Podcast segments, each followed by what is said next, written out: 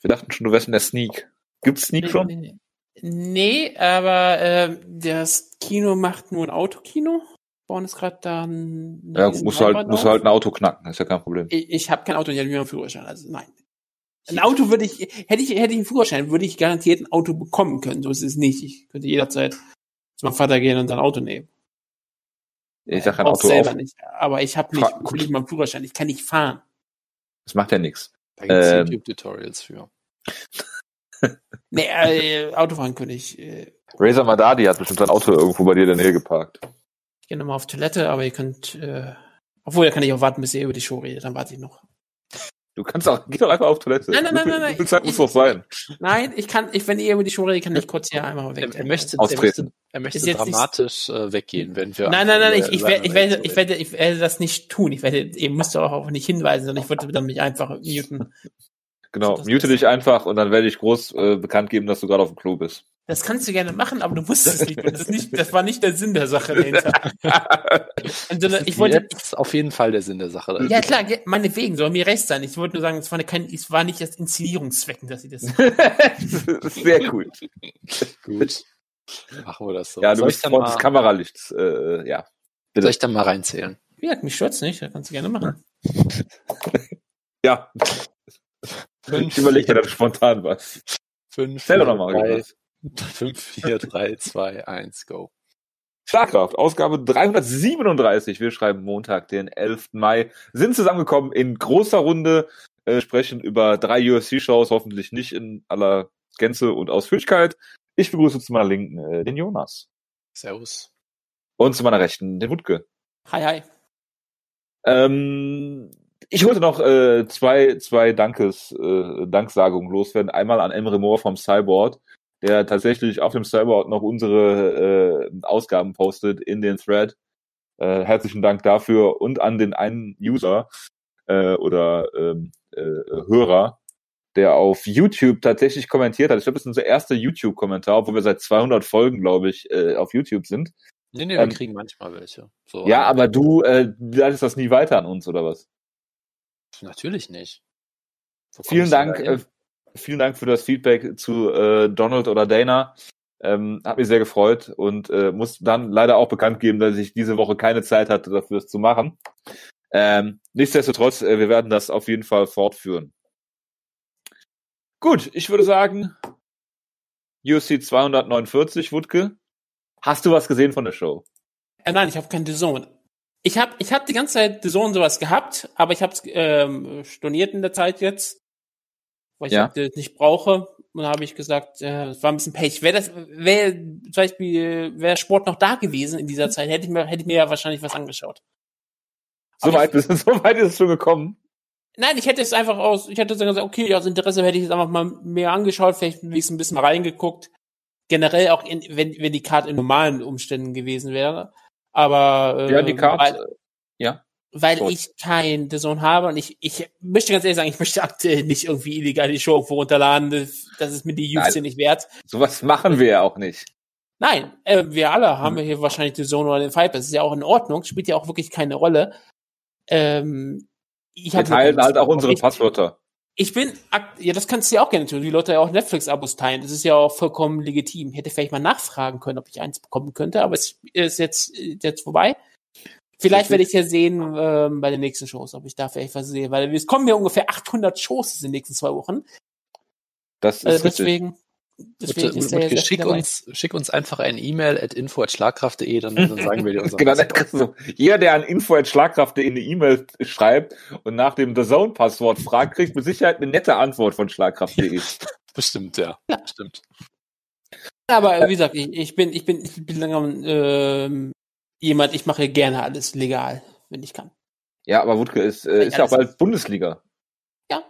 Da kann ich ja Dann- überlegen. Dann hast du ja wieder zu tun. Dann hat, dann hat äh, dein äh, sportliches Leben wieder einen Sinn. Ja klar, das ist, mir geht's nur um die Bundesliga und, und also was, ich, ich, ich, ich überlege, jetzt weiß ich, ob ich es überhaupt verfolgen sollte. Ich habe überhaupt kein Interesse daran. Okay, so weit ist es auch schon gekommen. Also ich, sowieso, ich muss sowieso sagen, ich bin langsam immer mehr im Fremde von der Bundesliga.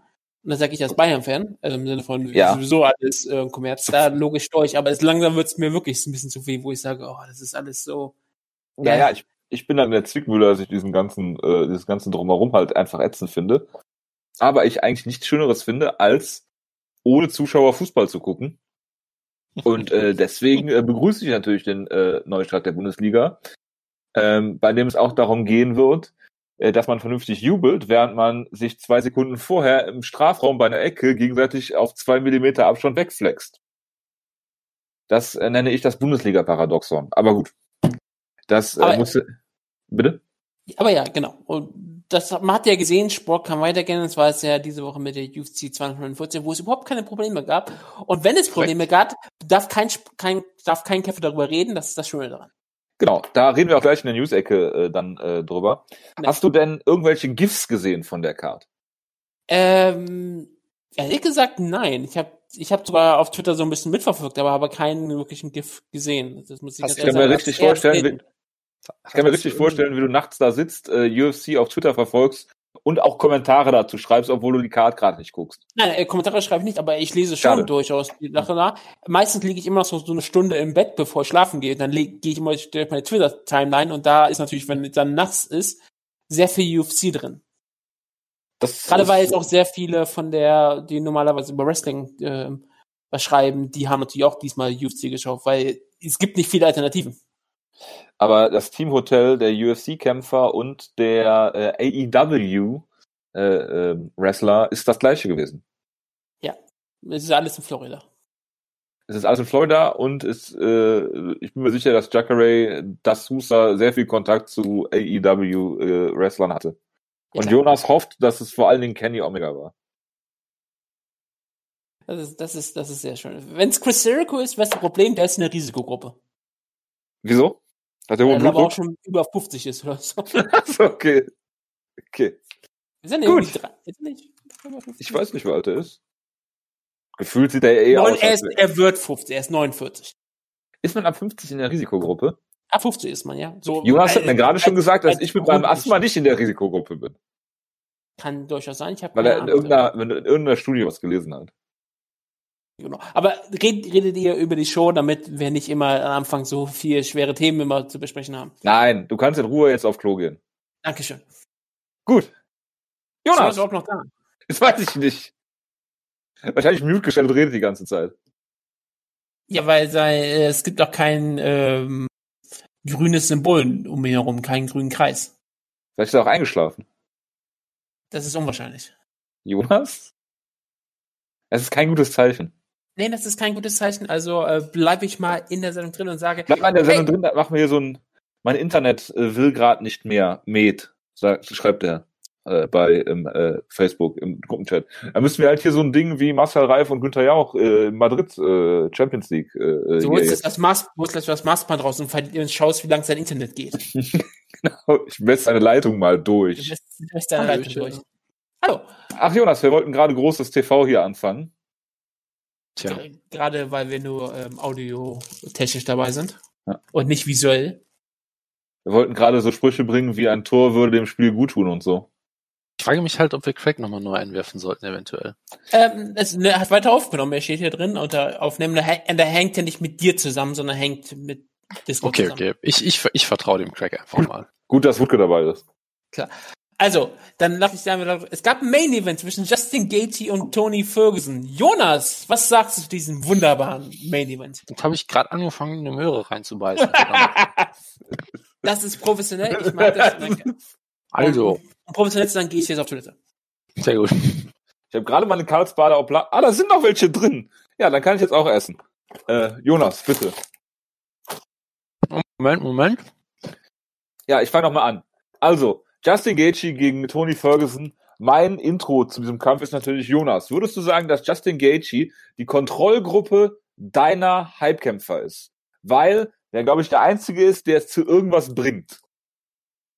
Die Hypekämpfer-Kontrollgruppe ist, ein- ist ein sehr schöner Ausdruck auf jeden Fall.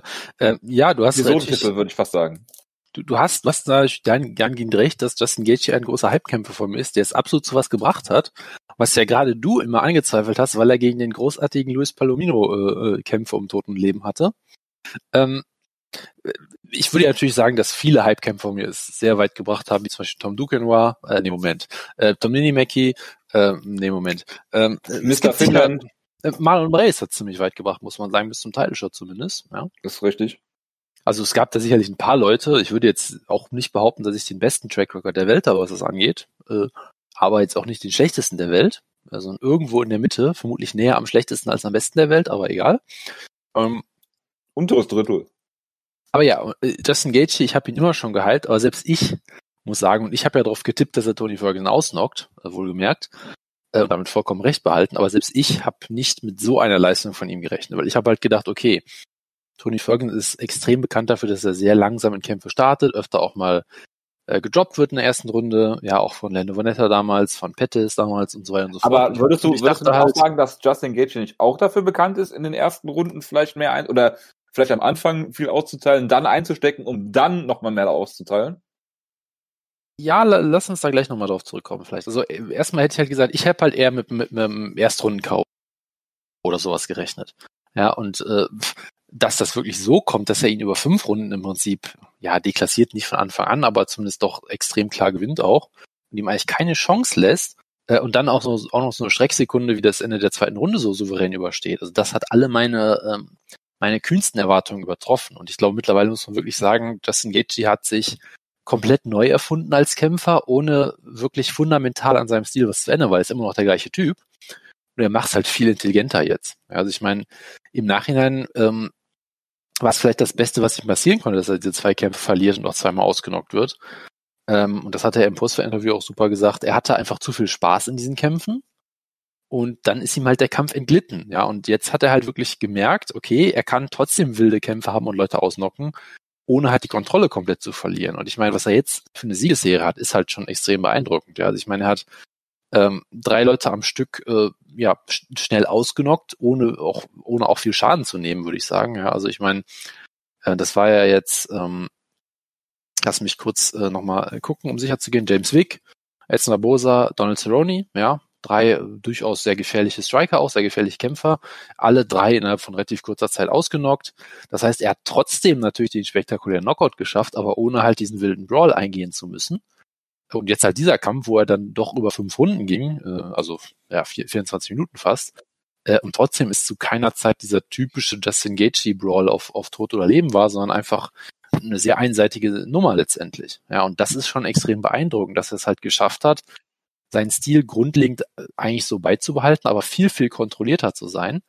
Ähm, ich glaube, da geht auch sehr viel Lob an Trevor Whitman, der wieder hier, äh, nach dem, was man, was man so aus der Corner gesehen hat, wirklich einen hervorragenden Job gemacht hat, der auch gesagt, hey, Justin, du nimmst jetzt mal bitte zehn Prozent runter von deinen Schlägen, du versuchst ihn mit jedem Schlag umzubringen, du weißt doch, was, was äh, damals gegen Poirier und Alvarez passiert ist, schalt mal einen Gang runter. Und das hat er dann auch wirklich bravourös gemacht, also viel besser hätte Gaethje hier nicht aussehen können, ja, und er hat Ferguson nie in den Kampf kommen lassen, er hat vor allem verhindert, dass Tony Ferguson in den Kampf zurückkommt, wie er es halt gegen fast jeden macht. Er hat er hat's bravourös geschafft, dass, dass Ferguson ihm nicht seinen Stempel aufdrücken konnte, dass er nicht diese, diese absurde Pace gehen konnte, die er sonst immer geht, womit der Gegner einfach auch zermürben und zerbrechen kann. Äh, ich meine, diese Kombination von Gaethje, Leg-Kicks, wie er dann teilweise auch den Schlägen wunderbar ausgewichen ist, dann gekontert hat, die, die Präzision, er hat, glaube ich, ich glaube, da gab es dass er irgendwie drei Viertel seiner Schläge getroffen hat oder irgend sowas Absurdes in der Art. Ähm, und das war extrem beeindruckend und äh, viel, viel besser hätte er es nicht machen können, würde ich sagen. Oder Jojo. Äh, du sagst jetzt natürlich, dass ich immer an äh, Justin Gaethje gezweifelt habe, wegen des Luis Palomino-Kampfs. Ist auch richtig. Will ich ja, will ich ja gar nicht in Abrede stellen hier. Aber ich habe auch gesagt, dass er äh, durchaus Potenzial hat, aber seinen Stil doch ändern muss. Und du sagst jetzt, er hat seinen Stil nicht geändert, äh, zumindest nicht fundamental. Ähm, ich sage ja. Auf der einen Seite bin ich dabei dir, auf der anderen Seite muss man natürlich schon sagen, ähm, dass diese 90% Schläge, von denen Trevor Whitman da in der, in der Ring-Ecke gesprochen hat, ähm, dass die halt schon äh, da klar den Ausschlag gegeben haben, weil man stellt sich mal vor, ähm, Tony Ferguson wäre eben eben ähm, äh, den Schlägen ausgewichen oder hätte sie nehmen können in der zweiten, dritten Runde noch und wäre dann nochmal zurückgekommen. Das hätte auch ganz schön nach hinten losgehen können für Justin Gaethje. Äh, so muss man sagen, er hat den Kampf bis auf diese eine, diesen einen Moment Ende der zweiten Runde und es haben auch zwei Punktrichter die Runde bei Ferguson gesehen. Es war in meinen Augen auch die engste Runde, aber ähm, dennoch vom, vom äh, Gefühl her hätte ich auch eher Justin Gaethje gegeben. Äh, äh, kann man, was soll man, was soll man da großartig zu sagen? Also wenn die, wenn die äh, Corner deines Gegners nach Imanari Rolls äh, äh, schreit, ja, ähm, dann weißt du schon, äh, da ist irgendwie irgendwie äh, äh, ja Desperation Mode oder wie man das nennen mag. Ähm, ja, also pff, du hast ja schon hast ja schon viel gesagt. Ähm, ich denke auch, das war hier absolut eine Starmaking Performance von von Justin Gaethje. Ähm, und äh, der hat den Stil, um äh, Khabib gefährlich zu werden, äh, mit dem mit dem Ringer-Hintergrund, mit diesen Schlägen, äh, wo jeder dich im Prinzip ausnocken kann. Weiß natürlich nicht, wie er sich dann vom Rücken aus äh, bewegt oder ob, wenn er, wenn er da mal in den Käfig gedrückt wird. Habib ist natürlich auch jemand, der einen bricht. Ähm, Tony Ferguson hat da mit Sicherheit eine Guard, die da auch sehr interessant äh, gewesen wäre zu sehen. Ähm, ja, Tony Ferguson kann einem in dem Fall natürlich leid tun, weil er in diesem Kampf einfach nichts gewinnen konnte. Und dann, ähm, ja, hier kurz vor Schluss dann per TKO verliert.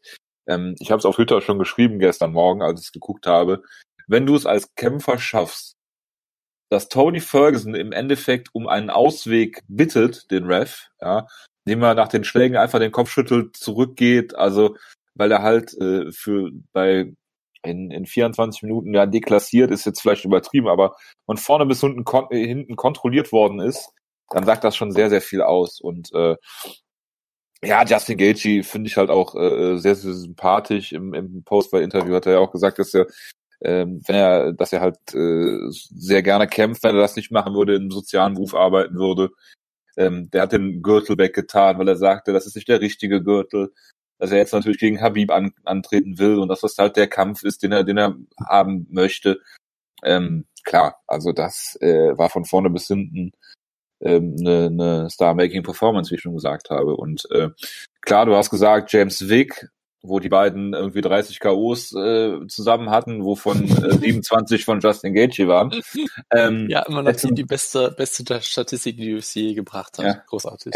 Edson Barbosa und ähm, wer Cerrone. war der dritte? Cerrone. Ähm, das sind natürlich auch Leute, die muss der, muss er ähm, äh, im Endeffekt, wenn er, wenn er an die Spitze will, ähm, schnell aus dem Weg räumen, hat er auch gemacht. Aber da konntest du im Prinzip gar nicht sehen, weil die alle relativ schnell K.O. gegangen sind, dass er ja vorher schon, wenn man das jetzt so richtig verstanden hat, nach diesen Niederlagen ähm, ins Gym zurückgegangen ist und gesagt hat, was müssen wir ändern, weil klar, Justin Gaethje hat vorher schon Spaß gehabt oder vielleicht zu viel Spaß.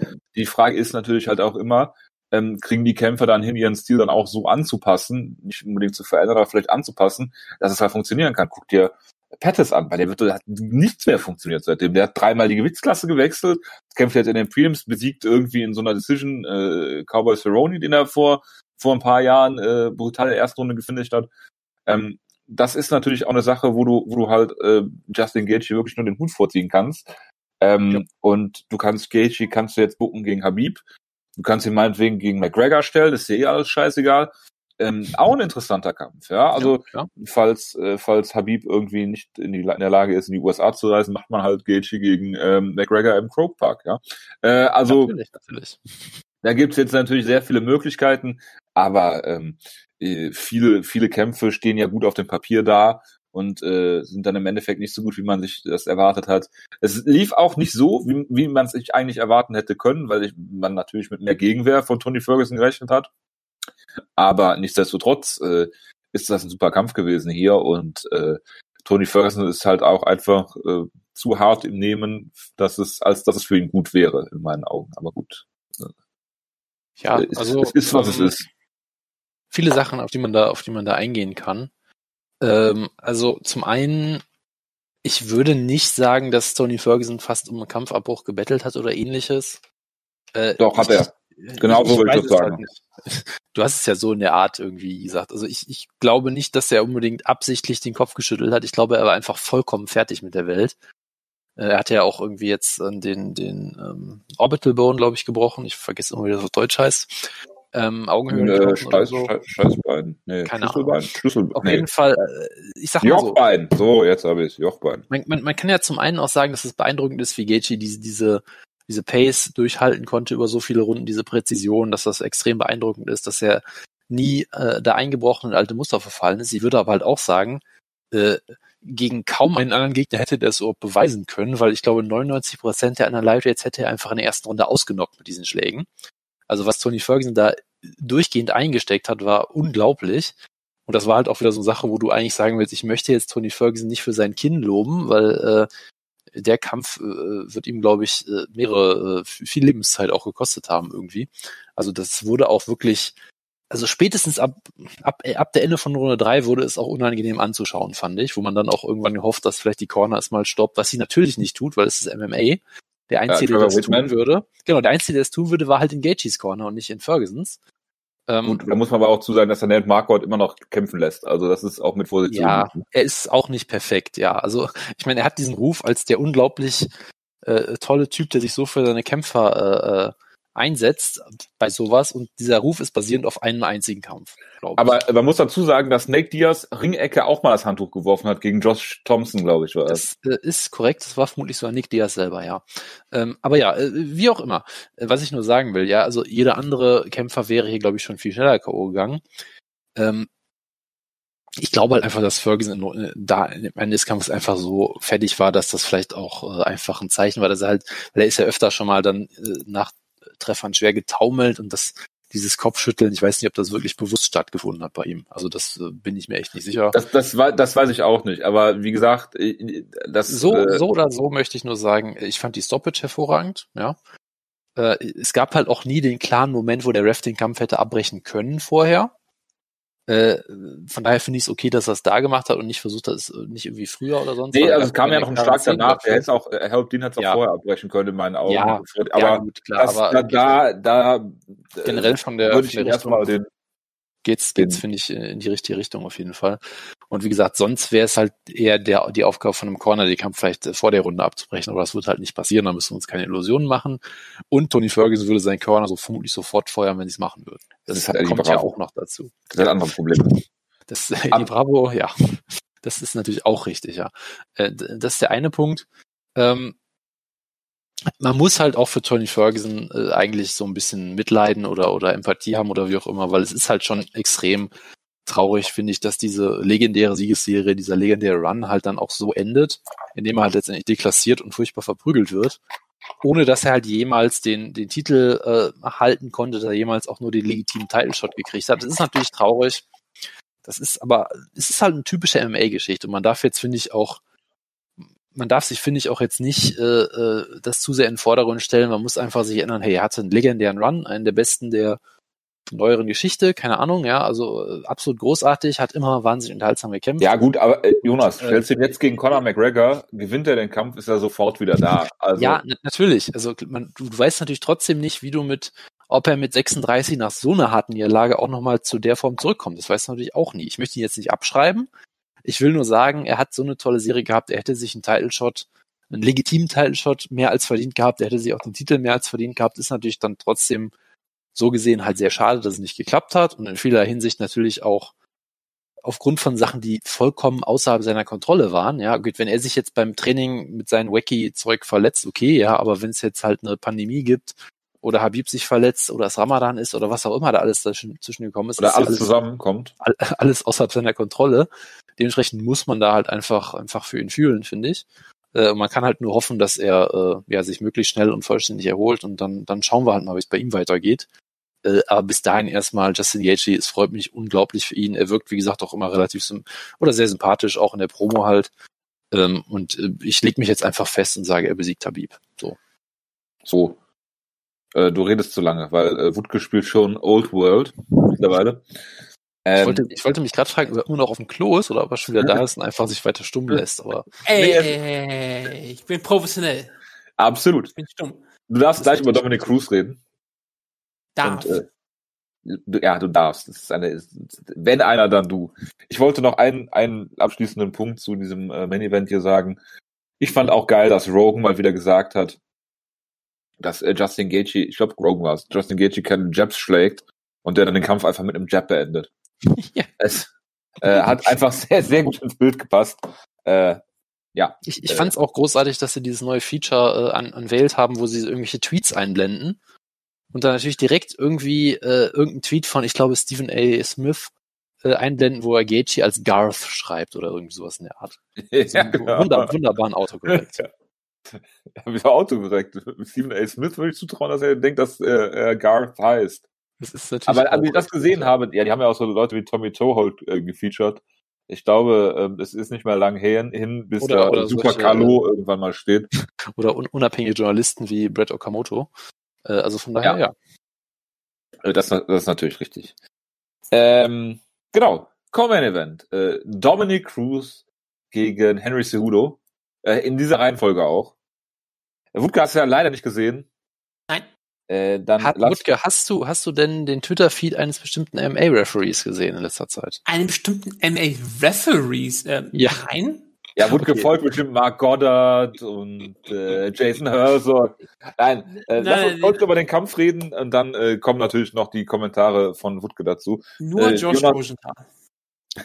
Ja, genau. Der ist übrigens wieder äh, aktiv in den äh, irgendwelchen Independent-Ligen, glaube Ja, ich. darüber haben wir irgendwann mal gesprochen. Da erinnere ich Ähm, mich gerade so ein bisschen dran. Genau. Äh, Jonas, du kannst schon mal das Gift vom Finish suchen, während ich jetzt hier kurz über den Kampf rede. Okay. Also, man kann sagen, in der ersten Runde war äh, Henry Cejudo äh, sehr dominant. Er hat äh, Dominic Cruz äh, kontrolliert mit Leckkicks.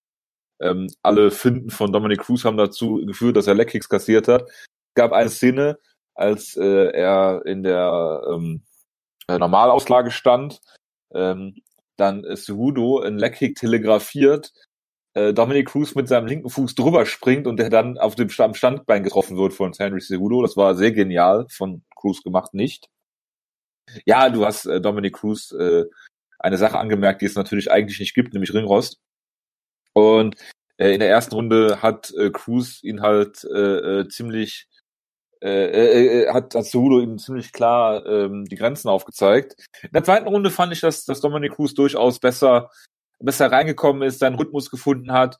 Ähm, man kann auch die Runde eigentlich äh, äh, an, an Cruz geben bis zu diesem Zeitpunkt, auch weil die erste Runde halt so klar bei Cejudo war. Die zweite war enger und wie gesagt, ich, ich meine, er hat, er hat auf jeden Fall bis dahin den, den besten Strike des, der Runde gelandet, nämlich einen wunderschönen Headbutt. da wollte ich ja jetzt zu kommen. Es gab den Headbutt von äh, Cruz gegen Cejudo, 22 Sekunden vor Schluss. Und dann hat Dominic Cruz halt versucht, bei dieser engen Runde, in meinen Augen, die Runde zu stehlen und einen Takedown versucht. Hat sich geduckt, ist direkt in die Knie reingelaufen. Ähm, dann ist Cejudo über ihn drüber, hat mehrere Punches gezeigt und äh, ist dann äh, beim Aufstehen wurde der Kampf sozusagen beendet von Keith Peterson, äh, der dann danach noch ins äh, Spotlight gekommen ist. Aber, Aber, erstmal, Wutke, du kannst ja mal im Gruppenchat gucken. Was sagst du der, zu der Stoppage? Ich meine, alle Leute haben ja, ich habe auch schon gehört, dass die Stoppelzeit nicht gut gewesen sein soll. Aber es ist halt sowieso so immer so eine Frage, wenn jemand am Boden ist und auf allen Vieren ist und auf ihn wird eingeschlagen und er, man kann sich da manchmal kaum wehren. Es ist für mich dann immer schwierig zu sagen, ist das eine richtig falsche Entscheidung? Denn wirklich groß gewehrt hat er sich ja nicht. Er hat, ist klar, klar noch in der Bewegung und klar versucht er noch weiter zu kämpfen, aber man kann durchaus verstehen, dass dann ein Ringrichter sagt, okay, gerade wenn, wenn es auch noch ein Kämpfer ist, es kommt natürlich auch wirklich immer so ein bisschen noch dazu, okay, es ist Henry Judo gegen jemand, der Dominic Cruz, und dann kommt noch wie der Kampf vorher ab, sich bestimmt noch mit hinzu. Es ist ja nicht immer alles in einem Vakuum. Man muss ja irgendwo auch verstehen, dass der Ringrichter lieber früher entscheidet als zu spät. Deswegen, ich glaube, äh, ich kann verstehen, dass Leute Kritik an, ausüben, aber da, das, das ist halt, das gehört zum Sport halt dazu. na gut, vor allen Dingen übt Dominic Cruz äh, Kritik daran. Ja, klar. Aber was, da was will, was will, aber was will ein, ein Kämpfer, der mitten im Kampf steht und von sich überzeugt, dass er der bessere Kämpfer ist, denn sagen? Das muss man doch auch sagen. Ist ja auch verständlich. Naja gut, bei, nach dem Also Cody Garbrandt-Kampf hat er, war er sehr demütig und hat gesagt, dass er keine Ausreden sucht. Und jetzt beschuldigt er den Referee, dass er nach Zigaretten und Alkohol riecht. Ja, klar. Du meinst, Das- es ist klar, dass das- ein MMA-Referee nach Zigaretten und Alkohol riecht. Ja klar, das ist, ich meine, was verst- verst- das ist doch vollkommen verständlich. Aber ähm, es ist auch so ein bisschen, kommt natürlich auch manchmal so ein bisschen dazu, vielleicht kann man, wenn man über fünf Runden lang dominiert wird, das dann eher irgendwann auch akzeptieren, als wenn man nach in der zweiten Runde ausgenockt wird. Ich meine, äh, man muss ja, man muss War ja, die zweite Runde, oder? Äh, ja. Also erstmal vielleicht ganz kurz von meiner Seite. Ich finde die Stoppage vertretbar. Ich hätte es auch vollkommen okay gefunden, wenn man, wenn man den Kampf noch weitergehen lässt in dem Moment. Man muss halt sagen, es sieht halt, glaube ich, von der Optik her auch relativ schlecht aus, so gesehen, weil ähm, ich meine, Cruz wird halt getroffen von dem Knie, er fällt erstmal wie ein Stein zu Boden, frisst einige Schläge. Und ich glaube, in dem Moment, in dem Keith Peterson die Entscheidung macht, den Kampf abzubrechen, ist es vollkommen legitim, weil Cruz, okay, er ist halt auf allen Vieren und er bewegt sich halt so ein bisschen, aber da passiert halt auch nicht viel und er wird hart getroffen. Aber halt in dem Moment, in dem er halt dann reingeht, versucht Cruz halt gerade aufzustehen. Ja. Und dadurch sieht es natürlich noch dynamischer aus, sag ich mal, als es vielleicht war oder wie auch immer. Aber du kannst natürlich als Ref dann auch nicht, äh, das haben wir auch öfter mal gesehen schon, dass dann ein Ref äh, schon reinspringt und dann wieder zurückgeht. Das kannst du halt auf gar keinen Fall machen. Ja. Wenn du die Entscheidung getroffen hast, dann musst du halt dabei bleiben. Äh, und so ist es halt, die, die Optik ist halt, sag ich mal, schlecht. Ja, also wenn er jetzt den Kampf eine Sekunde früher gestoppt hätte, gäbe es auf jeden Fall weniger Beschwerden, glaube ich. Äh, was absolut kontrovers ist, weil es trotzdem dann vielleicht ein, zwei Schläge weniger gewesen wären. Und ich meine, wie gesagt, Cejudo landet dieses wunderbare Knie. Ich weiß wirklich nicht, ob Cruz einen Takedown versucht und er parallel einen Legkick oder ob er wirklich das Knie so landen wollte, keine Ahnung, aber es hat halt perfekt gepasst alles irgendwie. Äh, und äh, dann landete er auch irgendwie gefühlte zehn Schläge am Boden oder sowas in der Art in, in diesen paar Sekunden. Also da kann man vollkommen den Kampf, finde ich, legitim abbrechen. Der zweite Punkt, weswegen sich natürlich viele beschweren, ist, dass, dass er halt, äh, dass halt noch zwei Sekunden übrig waren oder so. Das darf meiner genau. Meinung nach einfach überhaupt keine Rolle spielen. Genau. Weil du musst das gleiche Kriterium anwenden, egal ob, ob, der, ob es noch vier Minuten in der Runde zu, zu kämpfen sind oder eine Sekunde. Wenn halt jemand out ist oder sich nicht mehr verteidigen kann, dann, dann war es das halt, egal wie viel Zeit noch übrig ist. Ja, Schläge ähm, machen nicht weniger Schaden, wenn sie nur zwei Sekunden vor Ende sind. Das, das ist vollkommen korrekt, ja. Von, von daher, äh, also ich kann, kann gut damit leben. Äh, ich würde es halt unter dem Gesichtspunkt auch so ein bisschen sehen, ich sage, ja, also ganz ehrlich, ich kann natürlich verstehen, dass man als Kämpfer da mega frustriert ist. Ich meine, du bereitest dich so lange drauf vor, du, geh, du gehst so viele. Ähm, War ja nicht lange. Äh, äh, ja, gut. Also in, im Sinne von Dominik Cruz waren es vermutlich vier Jahre aus seiner Sicht so gesehen. Aber ja, ähm, ich meine, du, du, du opferst so viel auch und dann ist es halt so schnell vorbei und, und du fühlst dich noch okay, ja, oder wie auch immer und du willst natürlich weiterkämpfen, ist natürlich klar, dass, dass er da unzufrieden ist. Ob man das dann so in der Art und Weise äußern sollte, wie er es gemacht hat, ich würde sagen, nein. Äh, ich weiß auch nicht, wann die Kommentare von ihm kamen und ob er da natürlich vielleicht noch eine Gehirnerschütterung hat und dann eh vielleicht nicht so ganz. Sag nochmal Gehirn, bitte. Äh, Gehirn. Ich möchte jetzt nicht sagen, dass er nicht zurechnungsfähig ist, aber ihr wisst, was ich meine. Ich sage ja auch immer, man sollte Kämpfer nicht interviewen, nachdem sie gerade ausgenockt wurden. Das ist generell keine gute Idee. Ähm, aber ja, es ist auch einfach äh, mal klar sagen. Das war, glaube ich, so ein Megan Olivi-Interview. Wie, wie auch immer. Wie gesagt, ich möchte jetzt da auch nicht zu viel reininterpretieren. Ich glaube halt schon, dass, dass Dominik Cruz generell eigentlich kein so sympathischer Kerl ist. Wenn du Bitte? was man sich so anguckt, was, von allem, was er so sagt. Er wirkt halt immer natürlich extrem von sich selbst überzeugt, was du auch sein musst als Kämpfer, äh, aber natürlich auch schon auf eine gewisse Art irgendwie arrogant. Äh, äh, manchmal übertreibt er sicherlich auch halt als Personality so ein bisschen, ja. Im Gegensatz äh, zu Henry Cejudo, der sehr sympathisch rüberkommt. Henry Cejudo ist unfassbar sympathisch. Er ist halt auf, sein, also auf so eine Tito Ortiz Art sympathisch, weil, weil du, du denkst halt, Dominic Cruz könnte auf jeden Fall netter sein. Henry Cejudo kann es einfach gar nicht, weil ihm da jegliche Self-Awareness für fehlt. So, das macht ihn irgendwie sympathisch. Nein, aber äh, ich, wie gesagt, ich möchte da nicht zu viel reininterpretieren. Es hat irgendwie zu Dominic Cruz und seinem Charakter so ein bisschen gepasst. Ja, ich meine, wenn du jetzt einen Kampf verlierst und dann äh, andeutest, dass es der Ref besoffen war, dann ist das erstmal nicht, nicht so die, die feine Schule, würde ich sagen. Ja, gut. Aber viele, viele Leute auf Twitter haben gesagt, äh, dass man äh, Keith Peterson äh, gratulieren sollte, dass er im betrunkenen Zustand eine wunderbare Stoppage gemacht hat. Ja, würde ich auch sagen. Und ich meine, als, als scheinbar Alkoholiker, dann, äh, ich kann mich an keine ich kann mich an nicht viele krasse Fehlurteile oder sowas von ihm erinnern. Also der, der scheint, der scheint das gut ja, zu haben. Was ist das für ein Argument, dass, vielleicht, dass er nach Zigaretten riecht? Ja. ja vielleicht, vielleicht, braucht er, vielleicht braucht er halt nur einen kurzen, um die Octagon Jitters irgendwie loszuwerden und ist dann halt ein High, High Performing Alkoholik oder so. Keine Ahnung. Man weiß es nicht. Ja, also ich, und ich, ich, möchte, ich möchte vielleicht auch nur kurz, äh, weil Wutke ich ja eben gefragt habe, ob du, ob du den Twitter eines bestimmten MA-Referees ge gesehen hast. Ähm, ich würde es generell gut finden, wenn man als Ref über sowas steht und sich nicht für sowas äußert. ja, aber ich muss halt sagen, Keith Peterson oder jemand, der so tut, als wäre er Keith Peterson. Das Nein, das ist Keith Peterson. Das, das wäre dann auch wirklich ein extremer Longcon gewesen, schon jahrelang einen Fake Keith Peterson Twitter-Account zu machen. Das wäre auch großartig. Äh, der hat dann einen Tweet abgesetzt, den ich jetzt natürlich gerade nicht finde, weil Facebook gerade nicht lädt.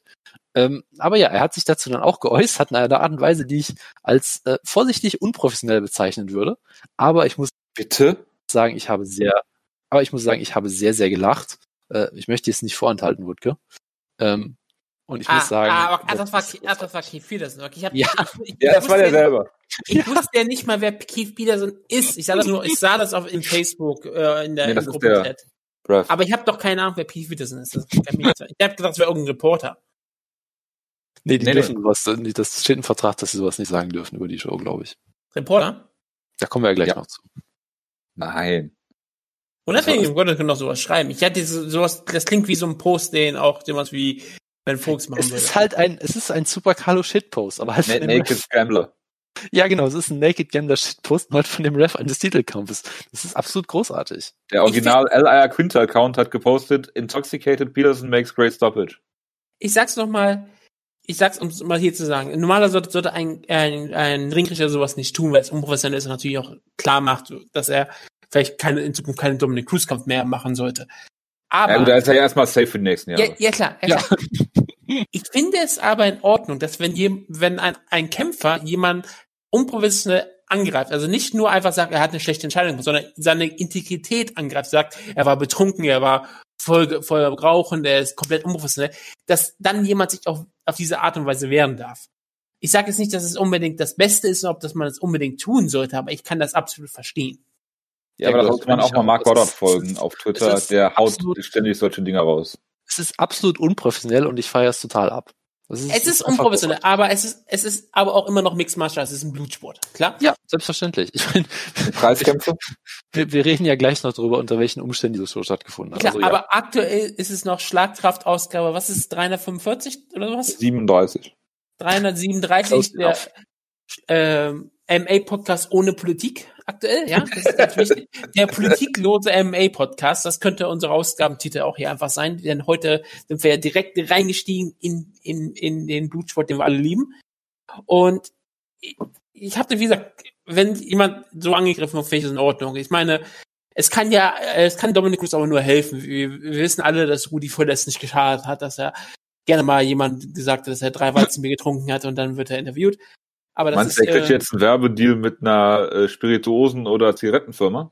das könnte für Keith Peterson so enden. Das wäre doch großartig. Wenn da Ja. irgendeine, wenn da irgendeine kleine, ähm, so eine, gibt es eigentlich so kleine Zigarrenfirmen so in, in den USA oder Zigarettenfirmen, die so In handgedrehte den USA Zigarren gibt's, in den verkaufen oder USA so? gibt's alles. Also die Die haben könnten, ja auch könnten bestimmt mit Keith Peterson machen.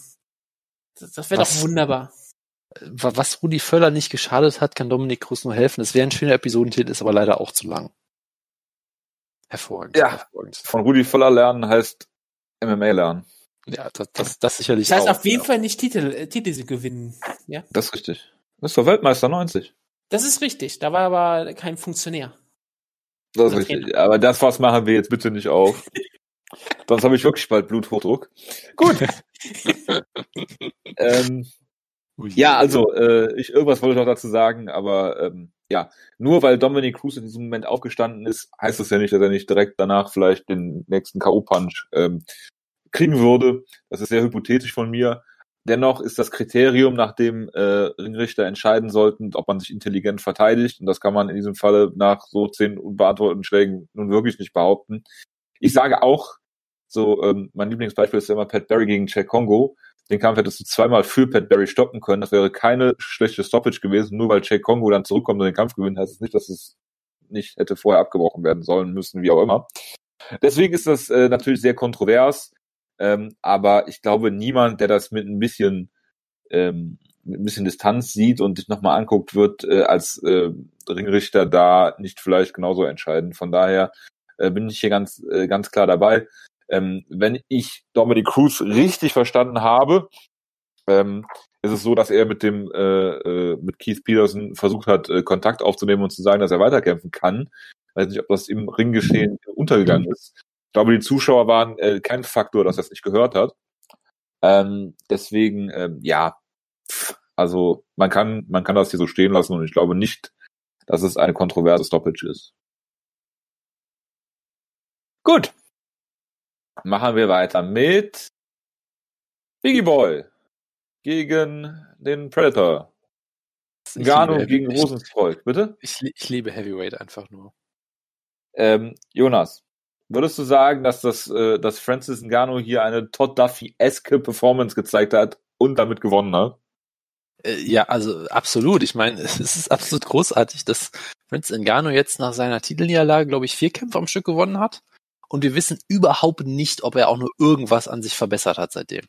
Weil er wurde ja von, von Stipe so ein bisschen exposed, sag ich mal, ja. Ja, aber es könnte aber- genauso gut jetzt nochmal passieren. Ne? Ja, natürlich, aber er könnte genauso gut auch locker Stipe ausnocken oder, oder was auch immer. Äh, aber du weißt, du kannst, du weißt halt nach diesen Kämpfen einfach nichts. Ja, er hat Curtis Blades in 45 Sekunden ausgenockt. Curtis Razor. Blades äh, übrigens auch der, der einen richtig guten Run hat als Heavyweight, der sich richtig gut gemacht hat. Er hat Kevin Velasquez in 25 Sekunden ausgenockt. Er hat doch gegen Der- Derek Lewis verloren nebenbei. Der hast du Äh, ach, stimmt, den hat er, ja genau, er hat, genau, er hat ja zwei Kämpfe hintereinander verloren, genau, stimmt, ja, so, es war ja sogar noch schlimmer und der Derek Lewis Kampf war so absolut furchtbar. Da war, da wurde er dann so ein bisschen, da wurde er so ein bisschen, großartig. Bisschen exposed und ich wüsste halt wirklich nicht, ob der Derek Lewis Kampf heute nicht genauso laufen würde wieder. War Ich das mein keine- Balls, Keine Ahnung. My Balls was wet? Äh, Äh, das war hot, nicht wet. ja, ich bin mir nicht mehr sicher. Ich, ich glaube, das war ein anderer Kampf, aber ich weiß es nicht mehr genau. Ähm, aber äh, was ich halt meine, ich meine, er hat wirklich also vier bessere Gegner kannst du aktuell kaum finden im Heavyweight, wenn wir mal ehrlich sind, ja. Äh, Ken Velasquez Äh, kommt dann zurück. Ja, der kommt sicherlich auch noch zurück und hat jetzt durch die WWE viel Erfahrung ge gesammelt, die er dann umsetzen kann in der UFC wieder. Aber trotzdem, also viel besser hätte es eigentlich nicht laufen können, ja. Und wie gesagt, äh, drei davon unter einer Minute, der andere in 70 Sekunden oder 71 Sekunden. Äh, und trotzdem, du weißt einfach nicht über ihn, weil er ist einfach nach vorne gegangen, hat Leute umgehauen. Ja, und auch hier wieder, ich meine, äh, er hat ja wirklich, ich ich meine, ich weiß nicht, ob es diese Side-by-Side-Screenshots schon gibt von, von äh, Todafi gegen Frank Mir und hier. Äh, Arm weit nach hinten ausgestreckt, Kopf so weit nach vorne wie möglich, vollkommen schräg, springt nach vorne und ja, äh, äh, äh, Biggie Boy versucht halt einen Inside-Low-Kick zu zeigen und wird halt von einem Schlag getroffen, ist halt tot. So. Und dann hättest du die ganz Schläge danach auch sparen können, ja, aber es ist einfach, es ist halt perfektes Heavyweight. Ja, ich meine, äh, Rosenstruck ist ja durchaus, glaube ich, ein, ein relativ äh, äh, erfolgreicher Striker auch durchaus, der da durchaus ein bisschen, ein bisschen ähm, Kickboxing-Credentials hat auch so, und so weiter und so fort, der auch durchaus äh, da, da in der UFC bisher, bisher nicht schlecht aussah, was das alles anging, aber äh, dann läuft's halt so. Ne? Und er wird halt einmal von diesem wilden, von diesem wilden Schwinger getroffen und ist halt kaputt, weil wenn Francis Ngannou dich halt trifft, dann, dann bist du halt weg. Aber Ngannou, äh, man weiß halt auch überhaupt nicht, ob er irgendwas aus diesen Niederlagen gelernt hat oder ob Heavyweight einfach nur so schlecht ist und er halt äh, von der von der Physis her und so weiter so begabt, dass es halt einfach keine Rolle spielt. Also es ist halt Heavyweight. Darf ich was großartig. sagen? Nein. Das. Derek Lewis Interview war nach dem Alexander Volkov Kampf, das wollte ich Ah, mal ach ja, stimmt ja, wo er zurückgekommen ist, ja. Das, das, das war bei der Khabib gegen McGregor äh, Card, also hat das auch noch bei einer der größten Cards ähm, in der UFC-Geschichte gesagt oder so. Und das ist schon mal eine gute Sache, das freut mich. Und die andere Sache, weil du kurz gesagt hast, ja, Rosenstreuk war ein erfolgreicher Kickboxer, man weiß ja nicht, wie es immer so war. Man muss auch manchmal so ein bisschen ähm, zurückgehen und sagen, jeder kann mal nach einem Schlag oder so, oder nach kurzer Zeit ausgenockt werden, jeder kann mal kurz in Situation reinkommen. Niemand würde ja auch sagen, Jose Aldo ist ein schlechter Striker, nur weil er von Conor McGregor nach Nein, 50 natürlich Sekunden nicht. ausgenockt wurde Klar. ich meine, das passiert, das sollte jemand, der so lang erfolgreich ist oder lang einen guten, so guten Hintergrund hat, nicht passieren. Aber wie gesagt, es ist selbst so jemand passiert wie Jose Aldo. Also, äh, man macht Fehler. Schlechte, Klar. schlechte Performances kann passieren, genauso wie Francis Ngannou mit seinen zwei Niederlagen. Klar. Du kannst mal in der Richt du kannst auch in der Niederlage gegen Stipe Miocic auch komplett mal ähm, am Boden sein, dass dich immer noch ähm, mental auch ein bisschen kaputt macht. Ja, klar. Ich meine halt nur, äh, bei Ngannou passiert es halt in jedem Kampf. Äh, Das spricht natürlich in einer gewissen Weise auch für ihn, weil es gibt niemanden, der das so gut ausnutzen kann wie er natürlich, weil bei ihm reicht halt ein Schlag auch einfach gegen jeden Gegner. So. Ne, das sagt man ja gerne über Leute, oh, so ein Schlag reicht für ihn, aber bei Francis Ngannou ist es halt wirklich der eine Schlag. Das muss, das ist natürlich auch eine großartige Qualität von ihm so gesehen, aber es ist halt schon irgendwie auch lustig. Klar, absolut, aber das heißt ja immer noch nichts, was gegen Rosenstreuk, der kann ja immer noch eine erfolgreiche Karriere später noch haben, denn es ist immer Äh. noch schwer gewesen und die Leute hauen da richtig hart zu. Also da kann ein Schlag tatsächlich wirklich alles Ja, verändern. natürlich. Und ich meine, äh, er ist, äh, lass mich nachgucken, äh, er ist äh, 32, das heißt, er hat noch zehn gute Jahre vor sich. Also als, als, als Schwergewicht hat er wirklich noch mindestens zehn Young Jahre vor Man. sich. Klar. Ja, Young Biggie Boy. Team Ja. Biggie Boy, auch American Top Teams scheinbar ähm, trainiert ab und zu da auch mit. Das ist ja auch noch immer ein, wahrscheinlich ein ähm, Suriname Top-Team. Top-Team. ja, Suriname Top Team, das wäre natürlich auch großartig. Ja, ähm, Jonas hat das eigentlich schon gut zusammengefasst. Ich konnte mir auch gut vorstellen, dass wenn er dann äh, von der UFC gefeuert wird, äh, weil er sich negativ zum Covid-19-Testing äh, äußert, was auch immer, er dann äh, zur World Series of Fighting geht und da gegen äh, Mark Hunt verliert, äh, also äh, Francis Ngannou. Gegen, Weil- gegen den, gegen den zurückkehrenden Chris Tuschescherer verliert er dann. oder gegen Ray Seffo oder sowas, äh, weil er beim Wildschwingen äh, und äh, dem Gegner rückwärts laufenden Jab läuft. Sich die ähm, Schulter auskugelt. Ja, das könnte auch passieren. Ja, es ist, es, mein, klar hat er Kraft und klar braucht er auch nur, glaube ich, dir eine Ohrfeige geben und du fällst schon tot um. Aber ähm, ein richtig guter technischer Striker, wie du schon gesagt hast, könnte ihn halt auch einfach vor echte Probleme stellen. Weil wenn er, ich meine, klar, er hat auch Selbstvertrauen, er läuft da einfach geradeaus auf ihn zu und schwingt so wild, wie es nur geht. Ähm, aber ähm, ob er jetzt wirklich äh, mal einen, einen Titelrun starten kann, also äh, äh, gegen DC, äh, glaube ich, der würde ihn zu Boden nehmen, weil er nicht doof ist. Äh, und Stipe könnte genauso laufen wie der erste Kampf zwischen den beiden. Von daher schwierig, aber äh, er könnte natürlich auch genauso schnell zu Ende sein wie dieser Kampf. Aber viel gelernt haben ich wir meine, da jetzt. Er wird ja eh nicht gegen, gegen Stipe kämpfen, weil Stipe hat ja äh, in unglaublicher Arroganz und, und e Egoismus gesagt, hey, ich bin Firefighter mhm. und es ist gerade eine Pandemie. Also da äh, gehen wir Jonas, noch gleich. Jonas, das, ist Politik, das heben wir uns. Das Ach so, sorry, wir sind, ja, wir, sind ja, wir sind ja der politiklose Blutsport-Podcast. Nein, da, da kommen wir ja gleich noch zu, in der Politik-Ecke. Äh, da ist der Greg Hardy-Kampf, glaube ich, eine gute Überleitung zu. Nein.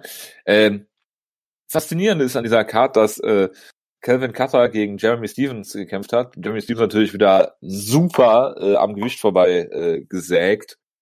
Ähm, ein sehr sympathischer, äh, unsympathischer Kämpfer, der jetzt auch, glaube ich, fast sechste, fünfte oder sechste Platz in der ewigen UFC-Rangliste, was Octagon-Zeit angeht, ist. Ähm, äh, Calvin, ich habe den Kampf, äh, muss ich ganz ehrlich gestehen, ein bisschen durchgespult und es sah so aus, als ob äh, Stevens äh, durchaus die Oberhand äh, hätte in, in der ersten Runde. Ich meine, Ben Stevens hat Low-Calf-Kicks gezeigt und Joe Rogan hat sich die Hose natürlich ausgezogen. Ja gut, Joe Rogan hat auch, ich glaube, äh, DC hat gesagt, äh, DC hat gesagt, dass der, dass, ich glaube im Cruise-Kampf war es, ein Schlag, oder im, im Main Event, ist auch egal, ein Schlag, äh, ähm, die haben gleichzeitig gesagt, also Rogan hat gesagt, dass der, der Schlag voll getroffen hat und äh, DC hat im gleichen Moment gesagt, that was close. Also es war wieder eine helle Freude. Äh, ich meine, diesmal saßen, ich, ich glaube, sie saßen ja auch an unterschiedlichen Ecken des Oktagons diesmal, ja, ja. oder? Deswegen ja, oder so hintereinander so versetzt. Oder ja, oder so. Das kann natürlich sein, dass sie dann auch eine verschiedene Perspektive haben und Sachen anders sehen. Also das sieht man ja oft schon bei den Punktrichtern, die dann gefühlt Sachen auch ganz anders sehen, was ja wirklich teilweise auch Sache der Perspektive ja. ist. Ein Punktrichter hat die äh, letzte Runde 10, äh, 10-7 für Justin Gaethje gegeben gegen Tony Ferguson, obwohl die Runde gar nicht zu Ende war. Aber gut, das nur nebenbei. Kelvin Keita hat hier einen wunderschönen Elbow gezeigt im Stand gegen Jeremy Stevens, den äh, DC, glaube ich, nicht gesehen hat oder den am Boden nachher hat er nicht gesehen. Ähm, weil am Boden äh, gab es noch einen sehr brutalen äh, Elbow, den es nicht gebraucht hätte, weil Stevens wirklich äh, die Lichter ausgegangen sind im Stand schon. Dann nochmal einen hervorragenden Cut geöffnet, was man Jeremy Stevens natürlich immer gönnt, ja, weil er ein sehr sympathischer Kämpfer ist, nicht. Und äh, das war äh, ein super K.O., also wirklich absolut sehenswert. Er hat nicht mal einen Performance of the Night Bonus bekommen hierfür. Ich fand den äh, K.O. auch äh, spektakulärer besser als den von Gano eigentlich, aber gut. Ja, also ja. Es, ist, es ist vielleicht für mich sogar ein K.O. des Jahres-Contender, aber ich bin ja auch Riesenfan von Elbow Strikes. Ja, und also äh, meine, der Main Event ist natürlich kein Fight of the Year Contender, weil Justin Gaethje nicht fünf Runden gegangen ist mit Tony Ferguson. Weil Justin Gaethje es nicht geschafft hat, ihn über fünf Runden zu ziehen, ja, klare Sache. Er hat den Kampf nicht gut geworkt. Ja, genau, genau. Schlecht, schlecht geworkt. Gut gekämpft, schlecht geworkt. Er sollte mehr von Kämpfer wie Malakatsu Funaki lernen. Das ist in, in jeder Hinsicht richtig, ja. Genau, er hat auch äh, Mark Coleman durch den Kampf geworkt. Genau. Ähm, das war, glaube ich, für anders, aber egal. Ähm, äh, wie, wie auch immer, es war, es war ein sehr guter Kampf, muss ich sagen. Also es war sehr ausgeglichen bis dahin. Stevens hat durchaus gut mit den, mit den Low-Carb-Kicks gescored. Die Rogan vielleicht wieder ein bisschen überwertet wie immer, aber es waren trotzdem sehr effektive Strikes auch. Cater hat, glaube ich, durchaus eine Weile gebraucht. Ich glaube, ich habe die erste Runde dann doch relativ klar bei Stevens gesehen. Er hat sich dann aber reingekämpft, gutes Boxen gezeigt. Äh, es war ein sehr ausgeglichener Kampf und ja, dieses Finish war halt einfach äh, extrem spektakulär. Ja, ich meine, Cater ist ja immer der, der ähm, er hat, er finisht eigentlich nicht oft Leute, aber wenn er es tut, dann ist es wirklich unfassbar spektakulär. Äh, auch schon diese ganze Finishing-Sequenz gegen Shane Burgos damals war einer meiner Lieblings-Chaos des letzten, vorletzten Jahres, ich weiß es nicht mehr genau. Äh, und auch hier wieder absolut brillant. Ja, Stevens erwartet halt wieder einen, einen Jab oder einen, irgendeinen Schlag halt und dann rennt dann halt in diesen Elbow rein. Äh, absolut brillant, äh, wunderbar. Und ja, ich hoffe, dass Kevin Keller sich damit jetzt auch für, für größere Aufgaben bewiesen hat und für einen klaren, klaren Top-Ten-Kampf. Und äh, ich bin sehr gespannt, wie es weitergeht. Das war schon eine größere Aufgabe, weil er im äh, Catchweight gekämpft hat. Das ist eine, eine schwerere Aufgabe, ist richtig, ja. Apropos schwerere Aufgabe. Greg Hardy gegen Jürgen de Castro. Ja, Jojo, du hast mich sehr gehypt dazu, diesen Kampf zu gucken. Ich habe es natürlich nicht gemacht. Ja, ich auch nicht. Das ist äh, gut. Ich habe gehört, dass er absolut furchtbar war, wie immer. Das äh, spricht für Greg Hardy. Passt nicht zu Greg Hardy, ja. Ja, ich bin sicher, er hat sich den, den äh, Maincard-Spot auch redlich verdient. Absolut. Das ist äh, vor allen Dingen wegen seiner Leistung im Oktagon. Anders kann ich mir das nicht erklären. Korrekt, korrekt. Gut, müssen wir über irgendwas bei den Prelims sprechen? Ich muss sagen, ähm, ich war gestern relativ müde und ich bin beim Prelims eingeschlafen. Ähm, äh, was ich nur sagen kann, ich habe Vincente Luque gegen Nico Price geguckt. Es war durchaus vergleichbar so ein bisschen mit dem Cater gegen Stevens Kampf, äh, ohne das so ganz spektakuläre Finish. Äh, aber auch ein, ein sehr enger, sehr hart umkämpfter, guter Kampf äh, mit einem wunderbaren Knockdown von Luke, der dann auch eine, einen bösen Cut geöffnet hat und dann So. zur, zur Stoppage geführt hat. Äh, bei Carla Esparza gegen Michelle Waters bin ich eingeschlafen, weil das auch, glaube ich, nachdem ich gelesen habe, absolut furchtbar war. Ich bin dann irgendwann mitten in der zweiten Runde von Oleinik gegen Verdum aufgewacht und war vollkommen desorientiert, äh, weil scheinbar Oleinik die erste Runde klar gewonnen hat mit seinem super äh, Shovel-Striking. Äh, Also ich dachte, du wärst irritiert, weil du dachtest, das wäre Carla Esparza gegen Michelle Watterson gewesen, was du Ja, das auch, ja, das auch. Ähm, aber ja, dann hat der scheinbar Verdum klar outstriked und ist dann in der zweiten Runde halt müde geworden, hat vielleicht sogar trotzdem das bessere Striking gehabt, wurde halt ein paar Mal zu Boden genommen. Verdum hat äh, ist, ist, wurde aus der Backmount dreimal rausgesweept oder oder äh, Oleinik ist einfach aus der Backmount aufgestanden. Es war alles alles Okay, da ist. Joe Rogan mit Sicherheit die Hose geplatzt. Ja, absolut. Und äh, ich meine, Verdum sah stellenweise natürlich immer noch wie ein extrem gefährlicher Grappler aus, aber er sah halt oft auch aus wie jemand, der äh, der schon am Ende der Karriere aussah, bevor er vor zwei Jahren durch einen Drogentest gefallen ist und dann zwei Jahre gesperrt wurde und jetzt, glaube ich, 42 ist oder wie alt ist er jetzt? Keine Ahnung. Äh, also er sah durchaus ziemlich fertig aus mit der Welt äh, äh, in diesem Kampf. Ja, und dann Genau, er Oleinik wird hat 43 dieses Jahr. Genau, Oleinik hat, und der ist kein Dan Henderson. Das kann man, glaube ich, aktuell durchaus so festhalten. Ja, und Oleinik hat die Split Decision gewonnen. Ich habe ehrlich gesagt keine Meinung dazu, weil ich habe die erste Runde ja eh verpennt. Äh, Es war ein enger Kampf in den zwei Runden, die ich gesehen habe. Es war halt äh, ziemlich bizarr anzusehen alles. Er hat keinen ähm, Ezekiel Choke versucht, nach dem allem, was ich gesehen habe. Das macht es natürlich sehr enttäuschend. Aber was willst du ärgerlich. machen? Was willst du Das- machen? Sehr ärgerlich. Und tatsächlich hat er irgendwie auch zwei Drittel der Media Scores oder so gekriegt. Von daher scheinbar durchaus eine sehr vertretbare Decision. Gut. Und ansonsten, äh, Pettis gegen Cerrone gab es natürlich noch. Ich muss sagen, ich war da auch noch so halb im Halbschlaf, weil irgendwie ist von dem Kampf nichts bei mir hängen geblieben. Also es war, glaube ich, ein relativ enger Kampf. Äh, ich fand ihn relativ langweilig, muss ich sagen, aber das lag auch vielleicht daran, dass ich echt noch so im Halbschlaf war. Es ist irgendwie nichts bei mir hängen geblieben. Du fandst also Äh, Oleinik gegen Verdum besser. Das, das war halt wenigstens so der Faktor, dass du halt gerade aufwachst und einfach nur verwirrt bist und denkst, was, was sehe ich hier einfach gerade? Du meinst dass halt verwirrt. einfach alles, äh, alles bizarr ist. Und hier war es halt einfach ein enger Kampf ohne, ohne jetzt so riesengroße Highlights oder so. Also keine Das Ahnung. ist, das ist gut. Dann lassen wir es da stehen, damit stehen. Gut. Und äh, genau. Kommt Wie viel Politik, Pay-Per-View ja. Buys hat die Card gezogen? Over Under 250.000. Ich würde Over sagen, aber ich weiß nicht, wie viel, äh, wie viel Over. Also ich, ich glaube schon, dass es so eine, ich glaube schon, dass es eine Hardcore-Fanbase gibt äh, von der UFC, die auch ähm, älter ist, als man gerne denkt. Also ich glaube, der durchschnittliche UFC-Fan ist jetzt nicht mehr 25, sondern eher Richtung 40 oder so. Ich glaube, Ja, da gibt es durchaus noch noch genug Leute. Ich meine jetzt nicht dich, aber okay. Da gibt es glaube ich durchaus noch genug Leute, die auch noch ähm, äh, Upper Middle Class oder sowas genug sind, dass sie sich das noch leisten können. Ja, oder sich einfach einen Payday. Loan holen. oder so, ja. Ähm, und ich glaube, es gibt, es gab genug so ein bisschen, ja, so, so Morbid Curiosity oder ähnliches. Vermutlich gab es durchaus schon ein gewisses Maß an Presse extra, dadurch, dass sie halt die ersten waren. Ob die Artikel jetzt die UFC dafür kritisiert haben oder nicht, ist ja erstmal egal. Äh, also ich glaube schon, dass es so einen gewissen Bass oder was auch immer gab.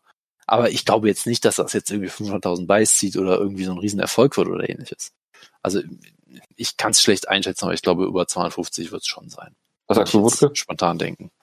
Ich habe nicht mal eine Ahnung, was normale Verkaufszahlen aktuell sind. Also ein typischer Rich Franklin Pay-Per-View hat so 350.000 gezogen. das Falls sind diese aktuellen Zahlen, die der Jonas hier rausholt. Ja. Klar. Ja, aber Rich Frank ist doch jetzt bei One.